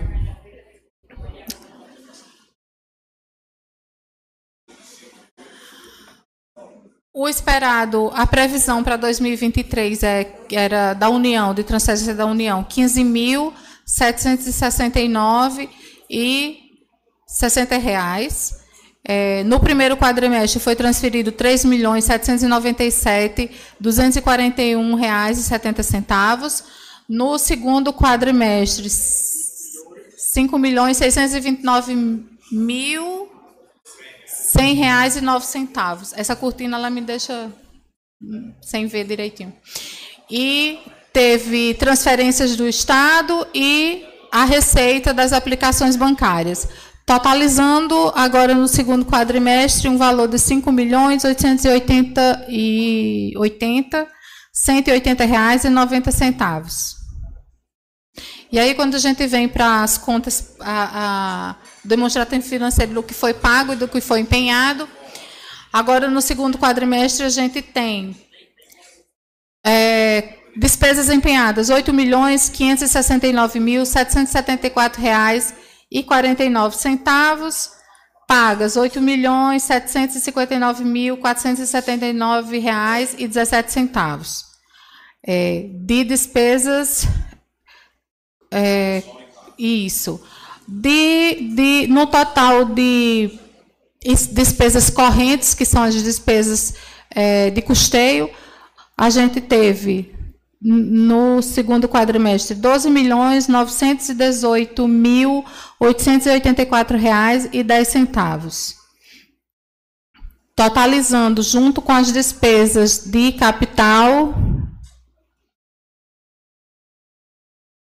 treze milhões duzentos e vinte e três mil cento e sessenta e sete reais e oitenta centavos. E aí, quando a gente vai para o indicador financeiro, que é a, a, comparação do que é obrigado o município a gastar com saúde e daquilo que ele realmente está aplicando, a gente tem no segundo quadrimestre de 2022 uma aplicação de 28,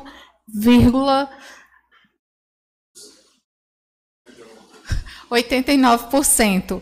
Ou seja, o município é obrigado a gastar com saúde, a colocar de suas reservas 15%. E ele está colocando 28,89% no quase, segundo quadrimestre. Quase o dobro, né, Eliane? Isso. Quase o dobro, viu, vereadores?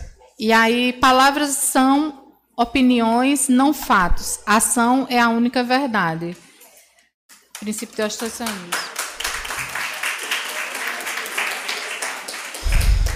E aí, com isso, eu encerro a apresentação do primeiro e segundo quadrimestral de saúde de 2023.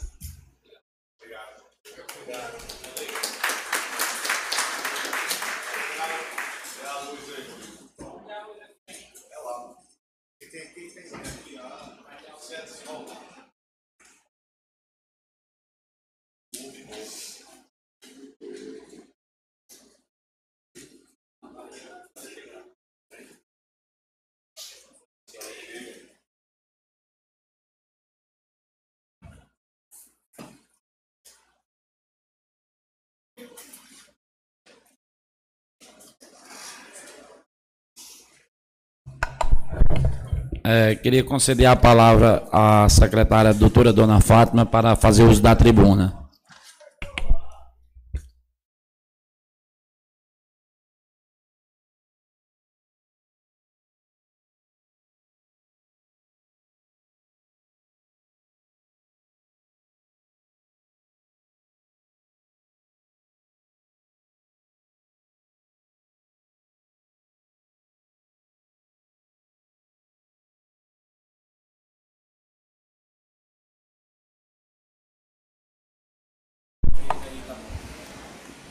Boa noite.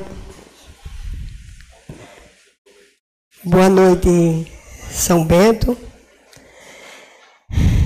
Boa noite, queridos vereadores aqui presentes. Em nome do, do senhor presidente, eu saúdo a todos aqui na Câmara, até agora, nos ouvindo. E eu quero fazer meu agradecimento especial que eu gosto de chamar a minha querida família Saúde, que está aqui presente exatamente para que. Obrigada. Para que tire todas as dúvidas possíveis de vocês, aqui representada com todas as instituições, seja hospital, policlínica, CAPS, enfim, é, vigilância desculpa aqui, é, o carro aí com Karina, questão de carros, é, os PSFs representados também por Ila. Muito obrigada pela presença de vocês. Desculpa alguém, Eusinete, algumas pessoas que eu não. Agora fiquei sem óculos, que eles perguntaram aqui se eu não precisava do óculos para ler alguma coisa. Eu disse que isso era coisa de jovem. Jovem vê bem de perto, não vê bem de longe. Então eu não estou vendo muito bem vocês. Brincadeiras à parte. Mas, queridos vereadores, e também eu quero aproveitar, em nome de Ramon, que é o coordenador da, da, da odontologia de São Bento, parabenizar a todos os, a classe dos dentistas de São Bento. Hoje é dia do dentista. Parabéns a vocês e dizendo a toda a classe que hoje trouxemos aqui para essa casa a lei para ser aprovada é, do repasse financeiro para toda a classe de odontologia, seja dentistas, auxiliares, enfim, toda a classe de odontologia vai receber, a partir dos indicadores alcançados no quarto quadrimestral, todos eles vão receber esse repasse. E isso a gente dá essa notícia no dia do, do dentista, porque eu fiz questão, doutor Arthur. Já estávamos com essa lei pronta, e Ramon sabe disso, inclusive é, doutor Manuel teve também dentista, teve comigo na secretaria, de uma comissão organizadora. Eu disse a ele que eu fazia questão de trazer hoje, presidente, trazia hoje porque pessoalmente eu queria dar essa notícia, mas que a gente já estava, Juliana, já estávamos com essa lei pronta, mas só hoje, vereador Jota e Jordão, só hoje que eu gostaria de ter esse prazer, porque eu sabia que hoje era o dia do dentista. E eu queria dar essa notícia a todos vocês.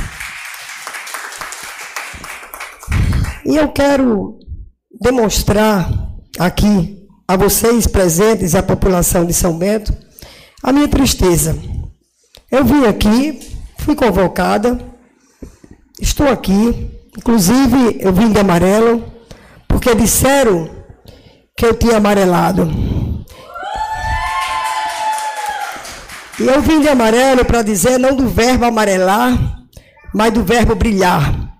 Porque eu me respeito e que eu estou nessa cidade de São Bento para trabalhar. Desculpa a rima, mas eu não estou aqui para brincar. Eu estou aqui para fazer o melhor pela sua cidade, vocês são bentenses e vocês vereadores que não estiveram aqui para presenciar. Eu sinto muito. Sinceramente, o meu sentimento é de tristeza por hoje chegar aqui e saber que a Câmara estão vocês e outras aqui de oposição não tiveram presente um dia só da semana que vem essa casa trabalhar. Isso sim é amarelar. Porque não fui eu que não vim, mas foram todos que comungaram para não estar aqui. Porque eu não sei. Mas a população de São Bento precisa saber, porque isso é um absurdo, isso é um afronto. Inclusive a mim. Vim aqui para apresentar para eles dados e dados verídicos.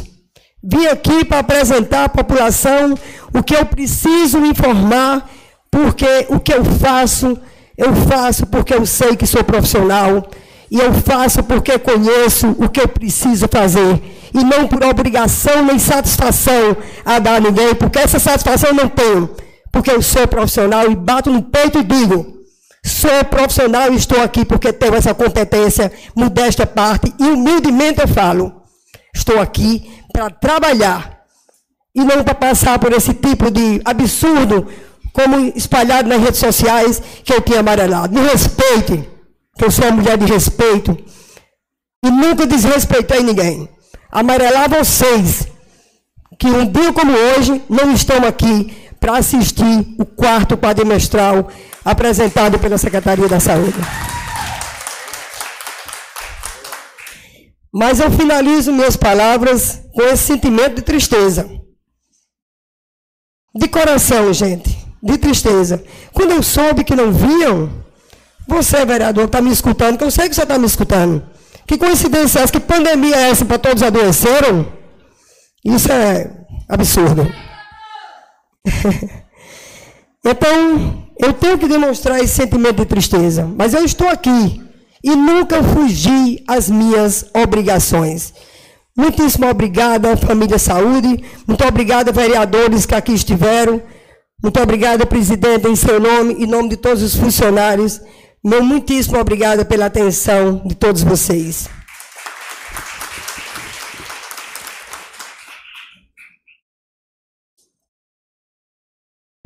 Retiro de pauta todos os requerimentos e a ordem do dia. E vamos passar para o tema livre. É, com a palavra, vereador Arthur Araújo, né? O primeiro aqui.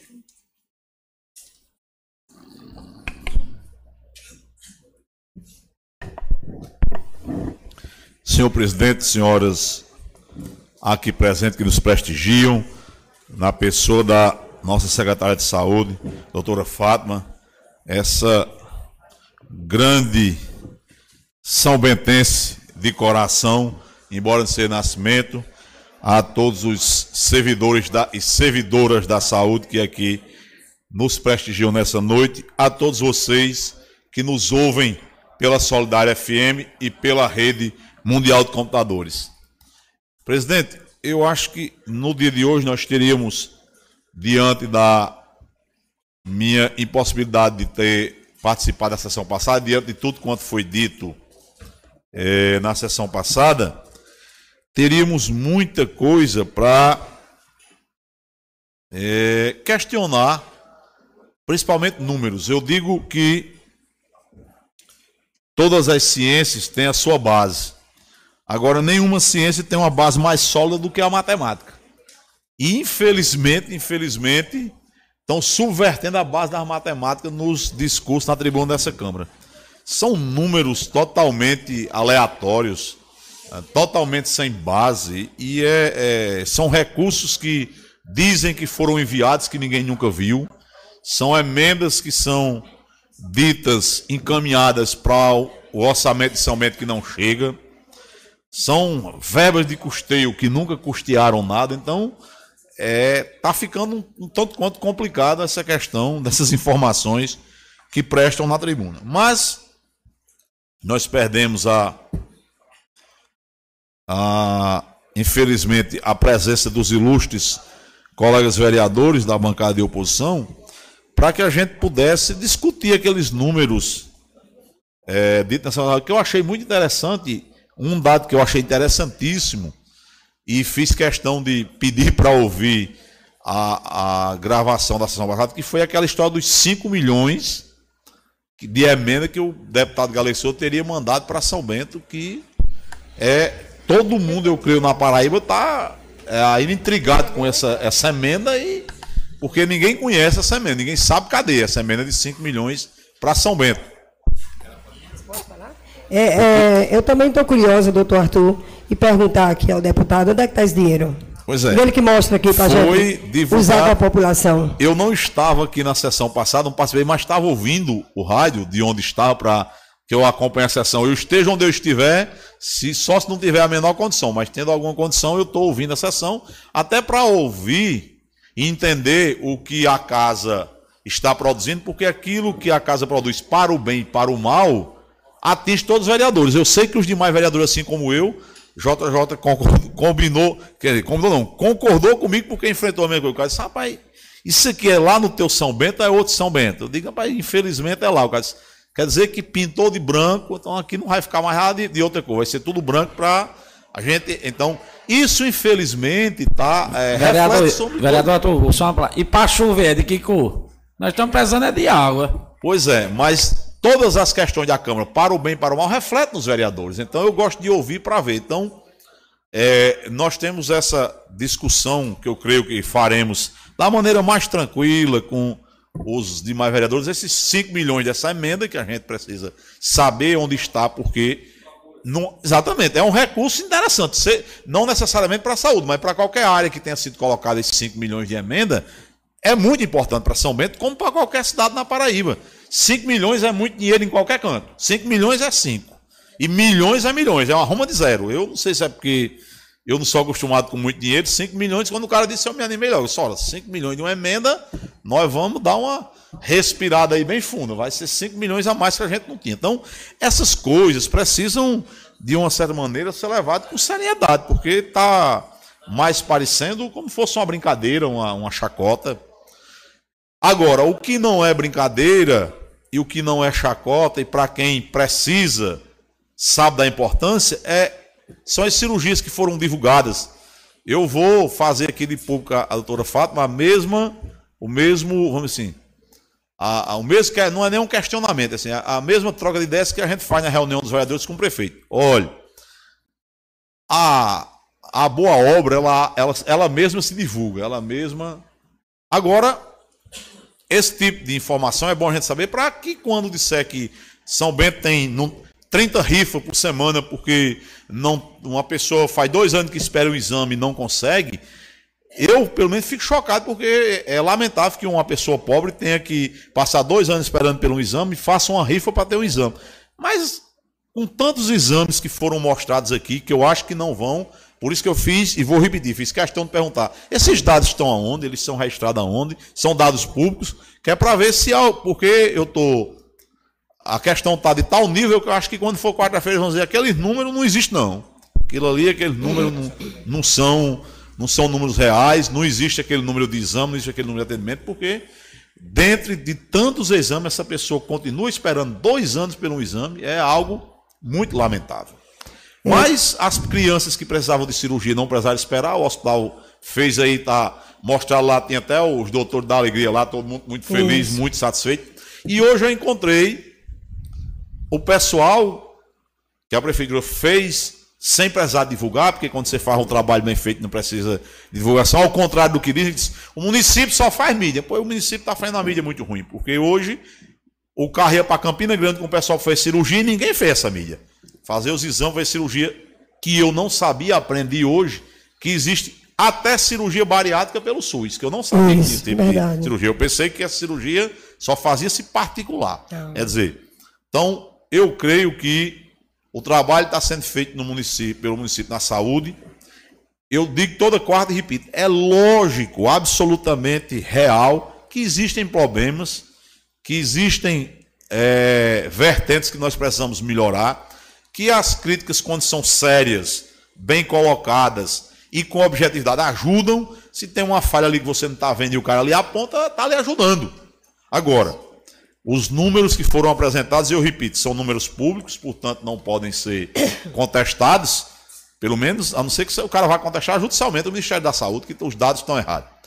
Os números apontam numa direção absolutamente oposta àquela terra arrasada, aquele caos, aquele lugar sem dono que a gente escuta toda quarta-feira insistentemente, insistentemente, insistentemente que não não se a secretaria não faz exame, o município não faz cirurgia, o hospital não atende ninguém, no hospital Arthur, não tem médico. Se me permitir, pois não. eu faço uma pausa. Eu estou com mais dados aqui. Júlia está aqui também na plateia, pode reforçar. Dados de cirurgias do Hospital Dr. Jacques. Aliás, do Hospital Maria Paulino quando o doutor Jacques assumiu. Eu quero falar também, doutor Arthur, o senhor falou em cirurgia bariátrica.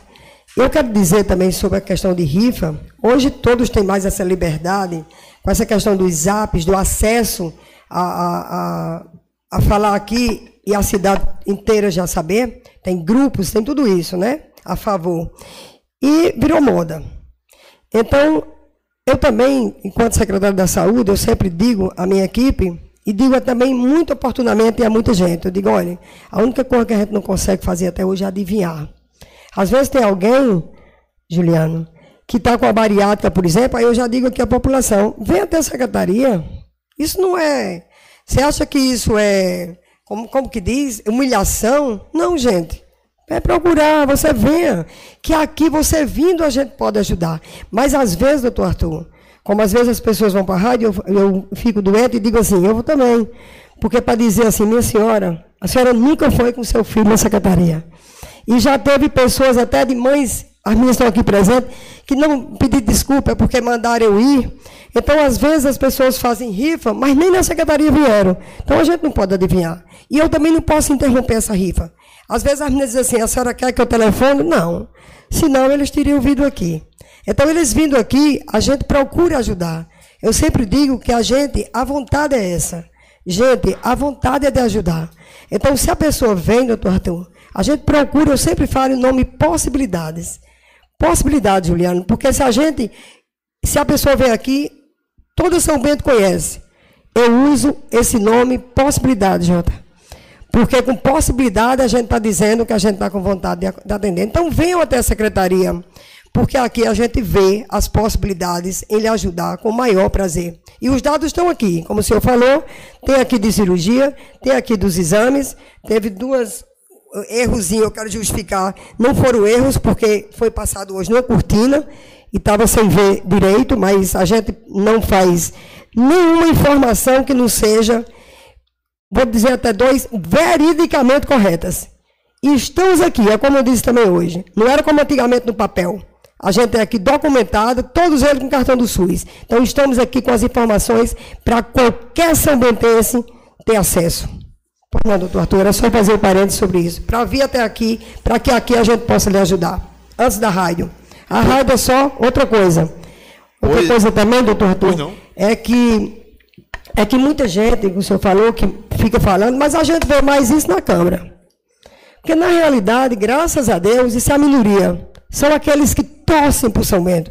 Eu costumo dizer da minha tristeza em ver pessoas, sabe, querendo denigrir a imagem dessa cidade, da sua cidade. Querendo que São Bento não cresça. Querendo que realmente não tenha cirurgia. Querendo que realmente não tenha exame. Querendo que realmente a saúde não funcione. No fundo, você está torcendo para a sua cidade não evoluir, porque é assim que você fica feliz, para ver se você tem oportunidade para ser alguém nessa cidade que você nunca teve, nem sabe ser. Então, é essa tristeza que eu deixo também registrada aqui. Pois é, é como eu disse, a minha preocupação é o seguinte: apresentou-se aí em um quadrimestre, fez 400 e tantas tomografias. Faz dois anos que a pessoa espera por uma tomografia. Como é que espera dois anos? Será que essa pessoa é, é, tão azarada assim, vou usar esse termo, se é que acredita em azar, porque nesse tanto de tomografia não sobrou uma vaguinha, porque não foi uma tomografia, não, foi feito de uma, precisava mais do que ela, mas em 486, em um quadrimestre que eu vi aí, não deu para tirar uma vaga, uma vaga para a pessoa.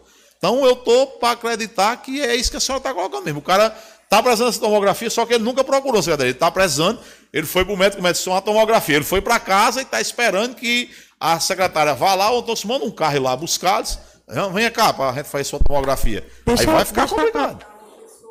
Deixa eu contar aqui, eu só gosto de contar um fato que é coisa rara. Chegou uma pessoa para mim e disse assim: Ô doutora, eu estou até precisando, mulher, faz tempo, de uma tomografia, por coincidência. Eu disse, é mesmo? Você trouxe aqui o, o seu encaminhamento, o seu papel? Ele disse, trouxe não, mulher, porque o povo disse que demora muito. Eu digo assim, vai demorar muito mais que está em casa, né? Aí realmente a senhora nunca vai fazer. Mas é essa concepção e o pensamento.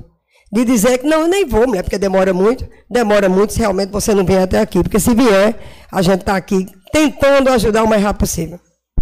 É, é, e a gente teve prova em outros campos. Eu acho que ninguém esqueceu aqui, nem ninguém vai dizer que eu estou mentindo, a história da escola Maria Dulce. Pegaram uma escola que era o patrimônio de São Bento, era da história de São Bento. Eu estudei lá, minha mãe estudou lá. Às vezes a mãe do cara nunca foi nem na escola, mas disse que estudou lá. Vão derrubar, nunca mais faz. Aí fez a fez a escola, meu Deus, está aí, nova, grande. O, João, o Milton Lúcio, derrubaram o Milton Lúcio. Agora essa aí vai não. Fez aquela porque. Não, fez porque fez. Não, mas essa não faz. Aí fizeram o Milton Lúcio até de primeiro andar, o negócio aí agora. Eu conversando com o Rodolfo, disse: não, a gente comprou o transformador, fez o requerimento na Energisa. Agora, a prefeitura não tem autorização legal para pegar o transformador, tá no ombro, e Maitan subir com ele no ombro, tá em cima do poste, não. Está esperando pela Energisa. Fizeram a escola, mas não tem energia vai, em algum momento, a energia vai ter que botar esse transformador lá, porque ela não vai poder ficar adiando para sempre. Quando botar, eu quero saber o que é que vão inventar. Era como o hospital, Jacques Luz. Vocês lembram? O prefeito prometeu na primeira, primeira campanha dele como uma coisa que o hospital fosse que nem você comprar duas rapaduras e um quilo de feijão. Lá em Severino Paiva, que você chega lá, bota. Parece no carrinho, bota debaixo do braço, bota no balcão e paga. Aí dizem desencantou 300 mil problemas que tinha no hospital, era embargo, era, era ação social. Terminou, terminou, mas não inaugura. Inaugurar é o bicho mais fácil do mundo, quem inaugurar é festa. Quem, até eu estou gostando de festa, que antes não gostava. Sai agora, inaugurou, mas funciona. Aí funcionou. Aí agora o hospital é longe. Mas os números mostraram aí que perto ou longe, ele está atendendo alguém. E como eu não acho que seja extraterrestre, deve estar atendendo o povo de São Bento, pelo menos uma grande parte do povo de São Bento, porque a gente sabe que atende paulista, atende algumas pessoas de Brest, São José, Riacho acaba atendendo da região, a realidade é essa. Porque, querendo ou não querendo, reconhecendo ou não reconhecendo, saúde e educação na região é São Bento é quem paga melhor. Os professores, alguém do alguém, algum professor contesta de que a os professores na microrregião 89, o melhor salário de professor é o do município de São Bento. E na saúde, do mesmo jeito, está no mesmo caminho. Agora, graças a Deus e ao trabalho sério, foi possível resolver o gargalo do pessoal da enfermagem, que todos nós. Cadê Domilson? Já foi embora? Não, ali. Não, Domilson era contra o pessoal da enfermagem. Não era. A gente sabia, como sabe, que o pessoal merecia ganhar. Agora, merecer, é, merecia, mas pagava como? Quando teve com que pagar, está pagando. Ou não está? O pessoal. Tem alguém que não esteja recebendo? Não, calar a boca. Todo mundo recebendo. Eu suponho Graças que. A Deus. Não, isso a gente aqui na Câmara sente. Quando se cala, É porque o negócio está dando certo. Vocês viram alguém dizer, prefeito, realmente você cumpriu a palavra, está pagando. Disseram alguma vez, está pagando realmente o pessoal enfermagem. Que eu disse inúmeras e inúmeras vezes. Eu não, nós todos aqui da base do prefeito dissemos: olha, quando tiver o dinheiro, não precisa ninguém pedir, não, que o projeto chega. Ele chega e o pessoal vai pagar. E eu tenho certeza que está pagando, porque ninguém ouviu reclamação. Falaram nas emendas de 5 milhões, no calçamento branco para esfriar, mas ninguém disse que o pessoal da enfermagem não está recebendo o pisozinho bem bonitinho, como manda a lei, como manda o governo federal, como o dinheiro está chegando na conta. Chegou o projeto dentista. Ainda bem que a doutora Fátima foi esperta. Ela, a, o projeto chegou de 7 horas, ela anunciou a gratificação nova, porque senão vai aparecer 14 requerimentos para pagar a gratificação do dentista. E vai ser assim com demais. Ninguém paga sem dinheiro. Eu digo direto, eu não conheço um bom pagador liso, não. Mais bom, você pode ser o melhor pagador do mundo. Se você tiver liso, você não paga nada. Você pode prometer que vai pagar. Vai pagar, você não paga. A administração pública a gente não faz com conversa, não. Você faz primeiro com ação e segundo com recurso. Se não houver recurso, não há administração que seja eficiente em lugar nenhum do mundo. Agora, às vezes, com recurso menor, você faz um serviço melhor e mais bem feito do que com recurso maior, mal empregado. Mas sem recurso nenhum, ninguém faz nada. Milagre só quem faz Jesus. A gente, ninguém votou em Jesus para prefeito, não. Então não tem como fazer milagre. Você tem que fazer administração, não pode desviar o dinheiro público, não pode levar para casa. Salomão já ensinava desde 1996. Se não levar para casa, dá. Tá dando ou não tá? Os recursos do município, somente recursos próprios, não dava para nada. Está botando 28 na, educa... na saúde, tem que botar 25 na educação. Por que tem que botar? Como é que você sabe que está botando 25? As contas estão sendo aprovadas. Está sendo aprovada porque é uma exigência da, da lei de responsabilidade fiscal, 25% do recurso próprio em educação. Se está aprovando as contas é porque está botando. Então, é, esse tipo de informação a gente tem que mostrar repetir uma vez, repetir duas, repetir 150, para ver se essas emendas de 5 milhões aparecem, para a gente poder fazer um serviço melhor na saúde. Em vez de 400 tomografias, quando a doutora Fala vier apresentar o próximo quadro mestral, se 5 milhões aparecem, aí vai ter 1.400 tomografias, porque o município comprar, tem que comprar. o, o, o tomógrafo. O tomógrafo. Comprar né? o tomógrafo, fica pois melhor. é. O tomógrafo, aquele é, o mamógrafo que a vereadora sempre pede todo ano, um mamógrafo. Bom, se esses 5 milhões aparecerem, a gente aproveita, pede a doutora Fábio que compre o tomógrafo e na viagem, o caminhão, quando vier, aproveita o frete, taga o mamógrafo também, para não precisar ir para Catolé. Agora, uma a central, gente uma que... central de imagem que o prefeito tem muita vontade de fazer, vai fazer, viu? Pois central é. de imagem. Agora a gente precisa que a emenda não seja só conversa, que a emenda seja recurso, porque é, pela proximidade que o prefeito tem com o governador, embora depois que o homem está eleito e já tá, assumiu, foi todo mundo que. Todo mundo votou nele. Parece que só quem votou contra fomos nós. Mas, com a, a amizade que o, que o, prefeito tem com o governador, certamente, se essa emenda tiver lá no orçamento, a rubriquinha lá, para São Bento, esse dinheiro o governador libera. Então, os 5 milhões precisa só botar. Se colocar, pode colocar a emendazinha lá e não se preocupe não que a liberação do dinheiro o prefeito resolve. Então, parabenizar a Dona Fátima e a equipe da saúde, ninguém faz nada sozinho. Não existe gerente com. Gerente que resolve as coisas só. Secretário de Saúde coordena a equipe, traça as diretrizes, fiscaliza, ajuda agora. Se a equipe não trabalhar, nem faz a daqui, nem faz de lugar nenhum. Porque um secretário só não tem condições de correr 15 unidades de saúde que tem, um centro de, de especialidade odontológica, um hospital, uma policlínica, um centro de fisioterapia. Você imagine só, por mais, por não tão grande São Bento não seja, e por mais veloz que rodou ali de carro, para andar isso tudinho sozinho, uma pessoa só, correndo de um lugar para outro. Será que anda? Não anda, não resolve. Então, parabéns à equipe da saúde, que é quem faz isso acontecer, e parabéns à, secretaria e o prefeito, que afinal de contas, para o bem e para o mal, que deu certo e o que deu errado, ele é o responsável direto e é o gestor principal. Então, é, os números estão aí, são públicos, perderam a oportunidade, mas quem quiser dar uma conferida nos números, eles vão ficar aí disponível. Muito obrigado a todos pela presença. Espero que venham mais à nossa casa. É a casa do povo. O povo São Bento precisa vir mais à Câmara para ver quem realmente está preocupado com o povo de São Bento, trabalhando pelo povo de São Bento, e quem está preocupado com o seu próprio interesse pessoal. Abraçar, como todas as quadras, a senhor Antônio Dorico, que não Quatro e meia da tarde ele já está procurando a rádio para achar a sessão. Então a ele nosso abraço, agradecimento. A padearia que está lá na Barra não pede uma. A professora historiadora de todos São Bentense, Gervani Soares, que está lá em São Paulo, mas sete horas o rádio não, tá, não tem perigo de não estar ligado. E a todos os que nos ouvem e todas, muito obrigado, Deus nos abençoe, que certamente estaremos aqui, pelo menos até 31 de dezembro de 2024, que eu trabalho, se Deus quiser, vai prosseguir, vai prosseguir cada vez melhor, porque São Bento merece. E nós estamos dando a São Bento nem mais nem menos de tudo aquilo que o povo são bentense merece para que nós nos tornemos cada vez maiores e melhores. Deus nos abençoe, muito obrigado, boa noite. Com a palavra, vereador Jordan.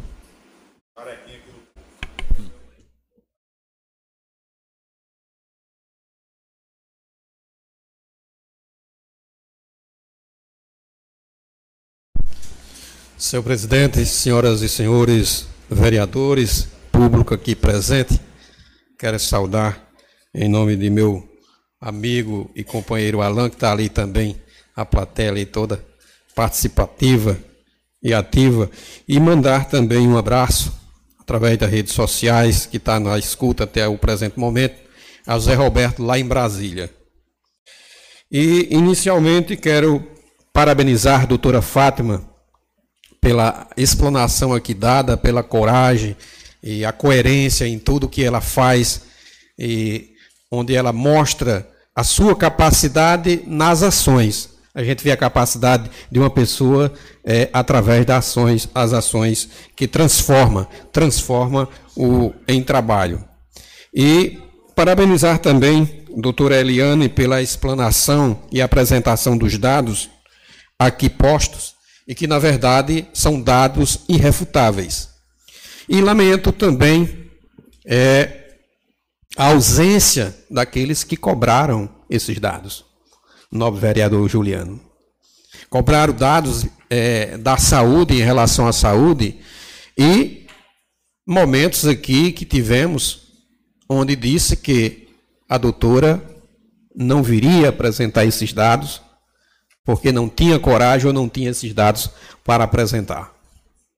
E, de fato, nós presenciamos esta noite quem é que realmente está contribuindo para o desenvolvimento de São Bento. A equipe do trabalho está toda aqui presente. O vereador Juliano, o vereador Macaroni, o presidente Macaroni, o vereador Domils, o vereador Arthur, o vereador JJ, e não menos importante, a minha figura. Então, aqueles que querem o bem de São Bento, está fazendo com que São Bento se desenvolva. Mesmo através, como é, bem disse o novo vereador Arthur, através de sugestões, de críticas construtivas, mas está presente. Está presente, demonstrando onde é que nós precisamos melhorar. Em sessões anteriores aqui, é, secretária. Tiveram pessoas que disseram que gestões anteriores tinham dados mais importantes e mais aperfeiçoado e melhores do que a atual gestão em relação à saúde. Eu não sei se é ainda um pouco de memória que tenho, e lembro bem que é essa, essa gestão falada por alguns aqui, talvez ela seja uma gestão, é, como diz bem o vereador Juliano, fictícia. E quero nominar essa gestão é, de uma cidade fictícia mesmo. Nenelândia. A cidade de Nenelândia tinha essa gestão que era bem melhor do que a cidade atual que está gerindo São Bento. Só que a minha memória me faz lembrar de que nessa cidade de Nenelândia, nobre vereador JJ, passou seis meses com o centro cirúrgico fechado. Essa cidade de Nenelândia, ela tinha uma única Ducato para levar paciente daqui para Campina Grande. É, e de 15 em 15 dias estava na oficina para recuperar as trizetas dessa Ducato para que ela pudesse viajar. Veja as condições que era ofertado para a saúde dos munícipes dessa cidade de Nenelândia. E quem fazia esse reparo era eu. É. Então eu tenho propriedade para falar sobre a saúde de Nenelândia. É. E pasmem os senhores que na cidade de Nenelândia, no centro cirúrgico, estava fechado. Por quê? Porque não tinha uma pia para fazer asepsia. Imagine só. É interessante esse tipo de coisa. Então, perder a oportunidade de comparar dados que foram apresentados aqui nesta noite, para que a gente possa é, construir, reconstruir essa cidade que há muito tempo foi vilipendiada, que foi destruída, que serviu a interesses pessoais. Isso é que nós temos que estar atento a esse tipo de coisa. Quem quer o bem de São Bento não se ausenta. Quem quer o bem de São Bento não procrastina é, votação de projetos importantes que temos aqui nessa casa, como a, a criação de novos cargos de concursos públicos aqui em São Bento. Eles têm é, se ausentado, faltado reuniões das, das comissões para não dar parecer nesses projetos. Isso é lamentável, esse tipo de atitude. Quem quer bem de São Bento, quem quer voltar à administração São Bento, ele não rejeita recurso, como foi rejeitado o recurso de 1 milhão 116 mil para educação. Então, essa é a diferença de comparativos que temos na atual gestão com a cidade de Nenelândia. É, esse é o comparativo. Então, lamentamos mais uma vez que aquela torcida organizada que fica muitas vezes em outras sessões aqui aplaudindo o atraso, não esteve presente também para acompanhar os dados aqui apresentados. Dados importantíssimos, Domilson. Aqui dados como, por exemplo, cerca de 48 mil é, exames. Isso significa um universo de mais de, de, de dois exames para cada cidadão são bentense. Quase dois, mais de dois mil, mais de dois exames para cada cidadão são bentense. Isso realmente são dados incontestáveis, mas não estão presentes. Lamento, lamento. Aqui, tanto os vereadores de, de oposição como a torcida que está sempre aplaudindo as ações deles é, aqui nas sessões é, que na, na verdade só serve mesmo para tumultuar e atrasar o bom desenvolvimento de nossa cidade.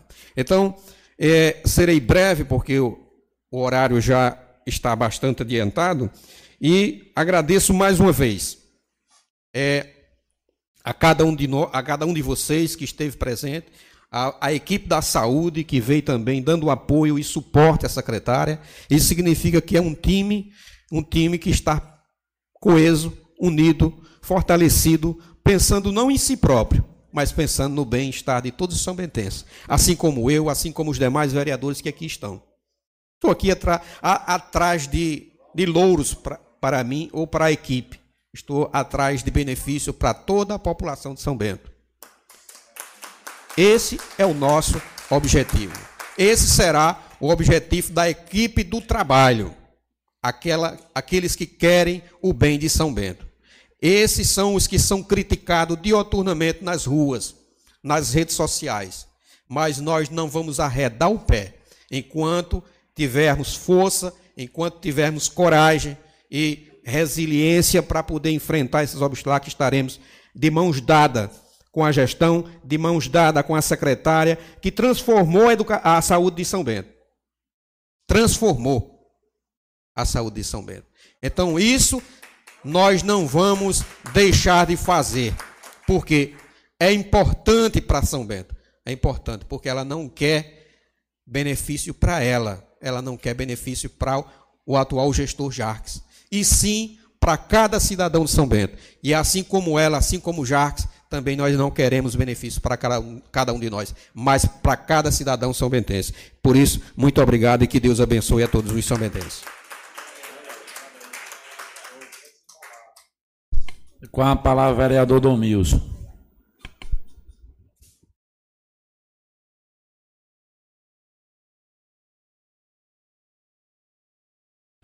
Boa noite, senhor presidente. Boa noite, caríssimos colegas vereadores. Secretária de Saúde, doutora Fátima Almeida, o nosso abraço aos trabalhadores e trabalhadoras da saúde que encontram-se aqui nas dependências da nossa Casa Legislativa, o nosso boa noite. Como disse, como era esperado hoje, que a nossa secretária, a doutora Fátima, viria aqui prestar contas da, da gestão dela, ou da gestão desta equipe no que tange a área de saúde do nosso município. Os números não mentem, os dados são reais e seria bom que os nossos companheiros, demais vereadores, estivessem aqui hoje, até porque eles foram os autores do requerimento para que hoje a secretária se fizesse presente. Eu não sei o que foi que houve, mas deveriam estar aqui, como acontecia todas as vezes em que eu era apenas um vereador da oposição e ficava aqui quando vinham apresentar aqui os números da gestão do ex-prefeito Hamilton Souza. Aqui estava e aqui eu ficava, e aqui muitas vezes até perguntava, questionava, mas infelizmente a oposição não esteve presente. Não sei o que foi que houve. Hoje tivemos a reunião das comissões, aqui só apareceu da oposição o vereador Fabrício. Nós temos projetos importantes que esta casa tem que analisar, até porque nós temos um dos projetos que vai versar sobre os recursos que esta casa, que a prefeitura precisa para o próximo ano, que é o orçamento 2024. E temos que cuidar disso. Nosso papel de vereador é fazer com que a gestão funcione no próximo ano. Porque a partir do momento em que você não vota um orçamento, Jordan, não vai ter dinheiro nem para pagar funcionário. E aí, como é que vai ficar? Como é que vai ficar essa questão? Cadê o orçamento? Nós temos um projeto aqui que é a criação de cargos para o concurso público. E aí? Até agora nada. Até agora nada. Então tem que começar a pensar se realmente ama a cidade, como propagam aí aos quatro cantos, igual o vento de agosto. Amam? Amam? Será que amam mesmo esta cidade? Então venham cumprir seu papel. Venham para cá. Infelizmente, é a política, é a velha política, JJ. É a velha política do ranço, da perseguição. Eu não sei porquê. Eu não sei porquê.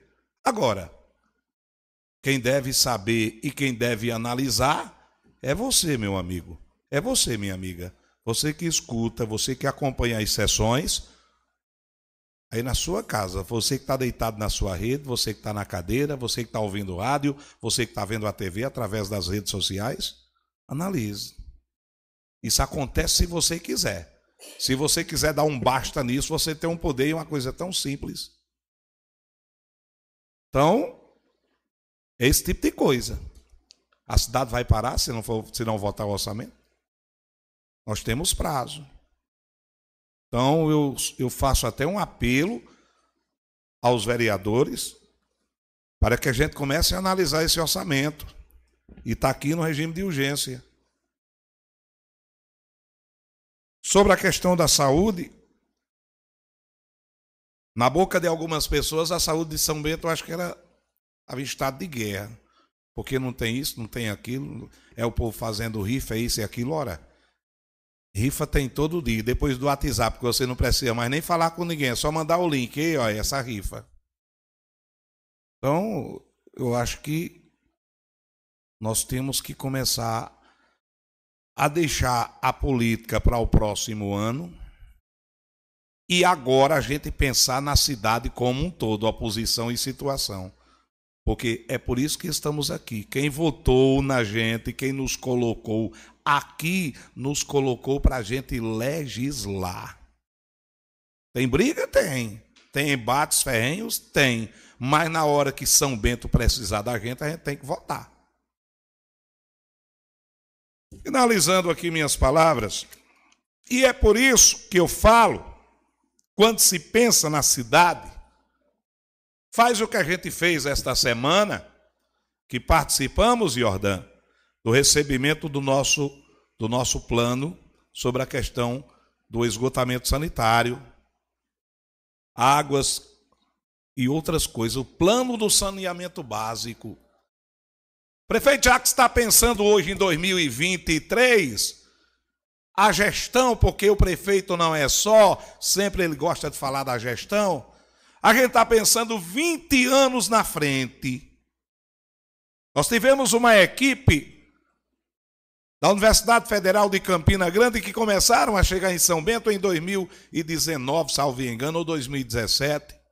E de lá para cá eles começaram a colher dados. O que é que São Bento precisa? O que é que o Genipar precisa? O que é que Contendas precisa? O que é de que Terra Nova e Barra de Cima precisa? E foram juntando esses dados. Juntaram, juntaram e agora eles, diz, eles chegaram, ó prefeito São Bento, você e mais 48 cidades da Paraíba têm um plano de saneamento básico para ser executado nos próximos 20 anos. Muita gente pode dizer, mas daqui a 20 anos eu não sei nem se eu estou vivo. Se você não tiver, seu neto vai estar. Eu tenho cinco netos, seis netos. Eu posso não estar vivo aqui daqui a 20 anos, mas minha preocupação é para eles, para a próxima geração. Quando se ama, quando se cuida de uma cidade, tem que fazer desse jeito. Então, meus amigos, a gestão se preocupa com isso. Nós tivemos aí, nós passamos por vários percalços agora com essa questão da lei Paulo Gustavo. E aqui eu agradeço a todos os vereadores, oposição e situação, que aqui acreditaram. Então, para vocês, hoje eu digo: nós estamos em fase final. O que é a fase final? Nos próximos dias, o dinheiro que está no Banco do Brasil ele não vai passar pela mão de prefeito, pela mão de ninguém, não. Ele vai sair direto da conta do Banco do Brasil para a conta dos artistas que foram selecionados e tiveram os seus projetos aprovados. Isso, sabe o que é isso, minha gente? Isso é o zelo da coisa pública, minha gente. Isso é o zelo, Jordã. Foi feito tudo de acordo com o que o Ministério da Cultura nos enviou participei da elaboração do plano. Quando eu assumi a vaga aqui na casa, eu tive que deixar. Suzana está aí, está à frente. Nosso, o nosso consultor Hércules Maia, lá de Breja do Cruz. O nosso professor é, Demontier Martins, pessoa ligada à cultura. Ou seja, não é fácil, não. Você prepara um documento aqui, eles já pedem outro. E assim vai, e o estresse vai aumentando, porque é a responsabilidade, é o nome da gestão que está no meio. Então a gente tem que tratar com zelo. Só entre, é, finalizando aqui, como eu já agradeci o pessoal que nos que deu apoio, não a mim, não a Domilson, apesar de eu fazer zoada há 40 anos, eu não estou no meio desta lei. Paulo Gustavo queria mas não posso por ser vereador. Senão, eu, eu, eu estaria concorrendo. Ou no cinema, ou na música, ou, ou, na questão na questão aí do audiovisual. Mas quem sabe nas próximas, quando eu não for mais vereador, eu não concorra. Terminando a Paulo Gustavo, vem Aldi Blanc 2. A gente já tem que assinar o termo de adesão logo, logo. E vai ser do mesmo jeito, mesma seriedade, mesma responsabilidade. Quero aqui fazer um convite a todos para participar da primeira Conferência Municipal de Cultura que estará acontecendo aqui nesta casa no próximo dia 30. Convidar a todos, não só os que estão na área cultural, mas a toda a comunidade de São Bento. Gente, gente, se a gente quer algo melhor, a gente tem que participar. Não adianta você ficar falando outras coisas quando você perde a, perde a oportunidade de explanar a sua vontade no momento certo. As audiências servem para isso. Finalizando, eu queria ontem eu acompanhei alguns flashes lá no podcast Mar Menino e a cada dia que passa eu acho que a gente se firma mais, Jordão. A cada dia que passa, a gente nota que o grupo escolheu bem a figura de Jefferson Carnaúba. Seguro, calmo e respondendo tudo com a serenidade. Então, parabenizar. Parabenizar Jefferson, parabenizar a todos que estão aí no apoio e dizer: o nosso caminho é esse. A gente vai continuar fazendo o bem verdadeiramente a São Bento. E muito obrigado.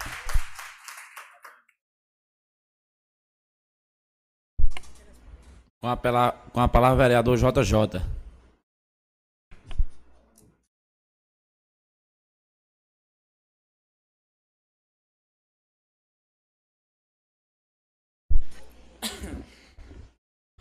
Boa noite, minha querida secretária, em nome da qual saúdo os queridíssimos companheiros da Secretaria de Saúde, pessoas estas que são os pilares dessa saúde que veio a se transformar na cidade de São Bento. Em nome da minha amiga Neidinha, saúde que aí estão. Em nome do presidente, saúde os vereadores. E queria mais uma vez agradecer as pessoas que nos escutam nesse momento que com certeza são várias pessoas que nos escutam nesse momento, e dizer de minha satisfação em poder estar aqui hoje mais uma vez representando o povo de minha cidade, com a certeza de que faço parte de um time que veio para trabalhar, secretária. Reverberando as palavras dos colegas que me antecederam, queria aqui também fazer meu primeiro ato de discurso falando de uma atitude lamentável na noite de hoje. Escutávamos aqui, vereador Juliano Lúcio, de forma altiva, de forma como se estivesse cobrando algo que não estivesse acontecendo na cidade de São Bento, por várias e várias e várias semanas, amigo Jordão, a presença da nobre secretária nessa casa. E nós dizíamos: não se preocupe, ela virá. E uns debatiam, outros falavam, uns resmungavam, conversavam, falavam que não sabia, inventava história e ela está aqui hoje. E os que plantam o atraso não estão aqui. Os que verdadeiramente têm compromisso com São Bento aqui estão. São seis. Os que aqui estão representando hoje essa Casa de Leis, que é composta por 13, sobraram seis que estão dando a cara a tapa, porque faz parte de uma gestão que trabalha. Escutava aqui agora há pouco meu companheiro Domilson. Sei de seu coração, sei que o companheiro sempre é uma pessoa que leva para o lado da conciliação, o lado da, da sensibilidade. E o companheiro ficava a se perguntar, é uma pergunta que muitos se fazem, por que tanta perseguição? Por que querer emperrar algo que está fazendo bem para o povo de São Bento? Por que querer atrapalhar uma gestão que faz o bem para a nossa cidade? Queria aqui dizer, Dom Milson, que eu acredito que eu tenho a resposta para essa pergunta, amigo velho. A resposta é que nunca, nunca, e eu dizia isso desde a minha primeira campanha, nunca o trabalho vai perder. Nunca. Até porque eu dizia isso em uma postagem agora há pouco, meu primo, pelos dois lados, doutor Arthur. Dizia que a verdade, a mentira, só vai até onde a verdade chega. E hoje, com que cara eles estariam aqui disseminando mentiras todo santo dia na cidade e encontrando a verdade que foi dita aqui? Não tem argumento. Eu trabalho na advocacia e sei que causas são difíceis e tem causas que são impossíveis. A causa aqui, minha amiga Gila, hoje, para eles defenderem e plantar o caos, era impossível. Porque a gestão de São Bento só tem um mote, não tem outro. A gestão é trabalho. Quer queira ou quer não, eles aceitando ou não, vão ter que engolir um prefeito que trabalha, seis vereadores que, que estão dando a cara a tapa e defendendo não a gestão, defendendo um povo. O povo que quer o melhor para a cidade de São Bento. Tive a liberdade e catucava minha amiga Júlia nos últimos dias com relação a alguns dados, dados esses que eu trago para cá, Juliano, Macarone, e que nunca foram rebatidos. Um ou outro diz: não, isso aí é número, mas não traz nenhum número para poder rebater, porque não existe. Me recordo bem que no último ano, até setembro do ano desse ano, de setembro do ano passado até setembro desse ano, mais de 62 mil pessoas foram atendidas naquele hospital. Cadê que vocês falam isso? Vocês que eu digo, e vocês estão me escutando em alguma festa por aí, que poderiam estar aqui, hoje na Câmara de Vereadores, representando o povo que elegeram vocês? Cadê que vocês falam isso? Não falam, porque não tem argumento para rebater o trabalho. Eu cobro aqui, secretária, cobro aqui, Juliana, e você é testemunha disso. Eu quero proposta, meus amigos. Esse povo nunca trouxe uma proposta para essa Câmara de Vereadores. Esse povo nunca trouxe um projeto. Eu quero melhorar JJ ali. Eu quero melhorar JJ acolá. Mas faz só criticar. Querer plantar o caos e imaginar que na cabeça do povo de bem de São Bento isso vai entrar. Mas eu vou lhe dizer, meu amigo, eu vou estar aqui até 31 de dezembro de 2024. Se o povo me quiser mais uma vez, estarei aqui de novo, quer queira ou quer não mas eu vou lutar pelo certo e pelo trabalho até o último dia que eu estiver aqui nessa Câmara de Vereadores. E lhes digo mais, lhes digo mais, não imaginem que esse discursinho de vocês, de terra arrasada, de atraso, de não mostrar o que o prefeito faz, vai surtir o efeito que vocês imaginam. Não vai não. Porque o povo de São Bento acordou. O povo de São Bento já escolheu. E o povo de São Bento quer o trabalho. Não tenham dúvida com relação a isso. Obras estão chegando. Final de semana tivemos que fazer um DNA com relação à obra da Barra de Cima. E o DNA deu o pai. O pai é o prefeito Jarques. A policlínica que está de pé, se não fosse o prefeito Jarques, não estaria. O hospital que há 20 anos, Dom Mills, estava com entraves judiciais por conta de desvios, se não fosse o prefeito Jacques, não tinha saído. Hoje eu observo como o vereador bem falava, doutor Arthur, pessoas hoje abraçando o governador, pessoas que até então viviam criticando e viviam paquerando com a oposição na época da campanha de, da campanha de governador, imaginando que com isso vai ter algum respaldo das obras que estão sendo feitas pelo prefeito Jacques. Vai não. O prefeito veio para poder mudar, vocês aceitando ou não. E eu digo mais, o projeto de trabalho de Jarques é um projeto que se iniciou no seu primeiro mandato, deu continuidade no segundo, e São Bento, com certeza, sem medo de errar, Jordan, sem querer fazer previsão de futuro, mas já fazendo, São Bento vai dar continuidade ao trabalho sem medo de errar essa informação. Por isso, hoje um, tá, até um clima mais ameno me recordo bem, a primeira vez que eu cheguei nessa câmara aqui, eu cheguei em casa doente. Que, com tanta negatividade que tinha aqui, de pessoas que jogavam, Neirinha, pensamentos negativos em quem quer apoiar o trabalho. Mas fiz minha oração, voltei mais forte. E daqui eu não saio mais não. Até 31 de dezembro de 2024, eu estou aqui. Quer queira ou quer não. E vou continuar batendo, vou continuar rebatendo as mentiras que são, são ditas aqui nas todas as quartas-feiras pelas pessoas que fazem parte da dita oposição. E assim sendo, queria aqui também fazer um registro, companheiro Dom Mills, com relação ontem à entrevista também do companheiro de luta, jovem, preparado, foi uma entrevista incrível. A história daquele cidadão, quem escutou ontem e sabe de onde ele partiu, para onde ele chegou, tem orgulho em bater no peito e dizer: Eu sou de São Bento, me espelho em ações como essa, me espelho em pessoas como essa. Eu me espelho em pessoas que saem de lá de baixo, conseguem chegar no alto e não se esquece da sua origem, da sua terra e do seu povo. E é essa, é essa a dificuldade que muitos tentam, têm de entender que a escolha que foi feita não foi uma escolha pessoal, querendo impor nada. O povo de São Bento escolheu o prefeito avalizou e com certeza, quando chegar na hora certa, vai dar a resposta, porque o povo quer a continuidade do trabalho. Assim encerro minhas palavras, mando um cheiro forte a meus familiares. Mais uma vez, obrigado a vocês da saúde Aqui eu conheço todos pelo nome, até porque eu aperreio todos. E todos me recebem de uma maneira extremamente delicada, amável. E tenho plena convicção, minha amiga Karina. Às vezes que eu ligo para você, às vezes que eu ligo para Gil, às vezes que eu ligo para Mariana, vocês tenham plena convicção que nunca na vida vai ser nada para mim.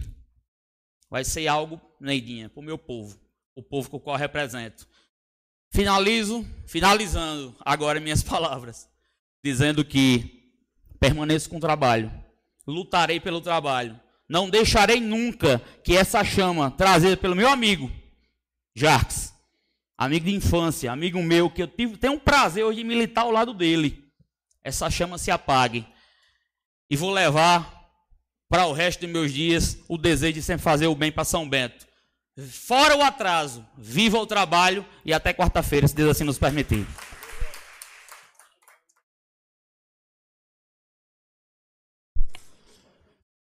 Declaro encerrada a sessão de hoje, agradecendo a presença de todos, é, em nome de Dona Fátima, a Secretaria de Saúde.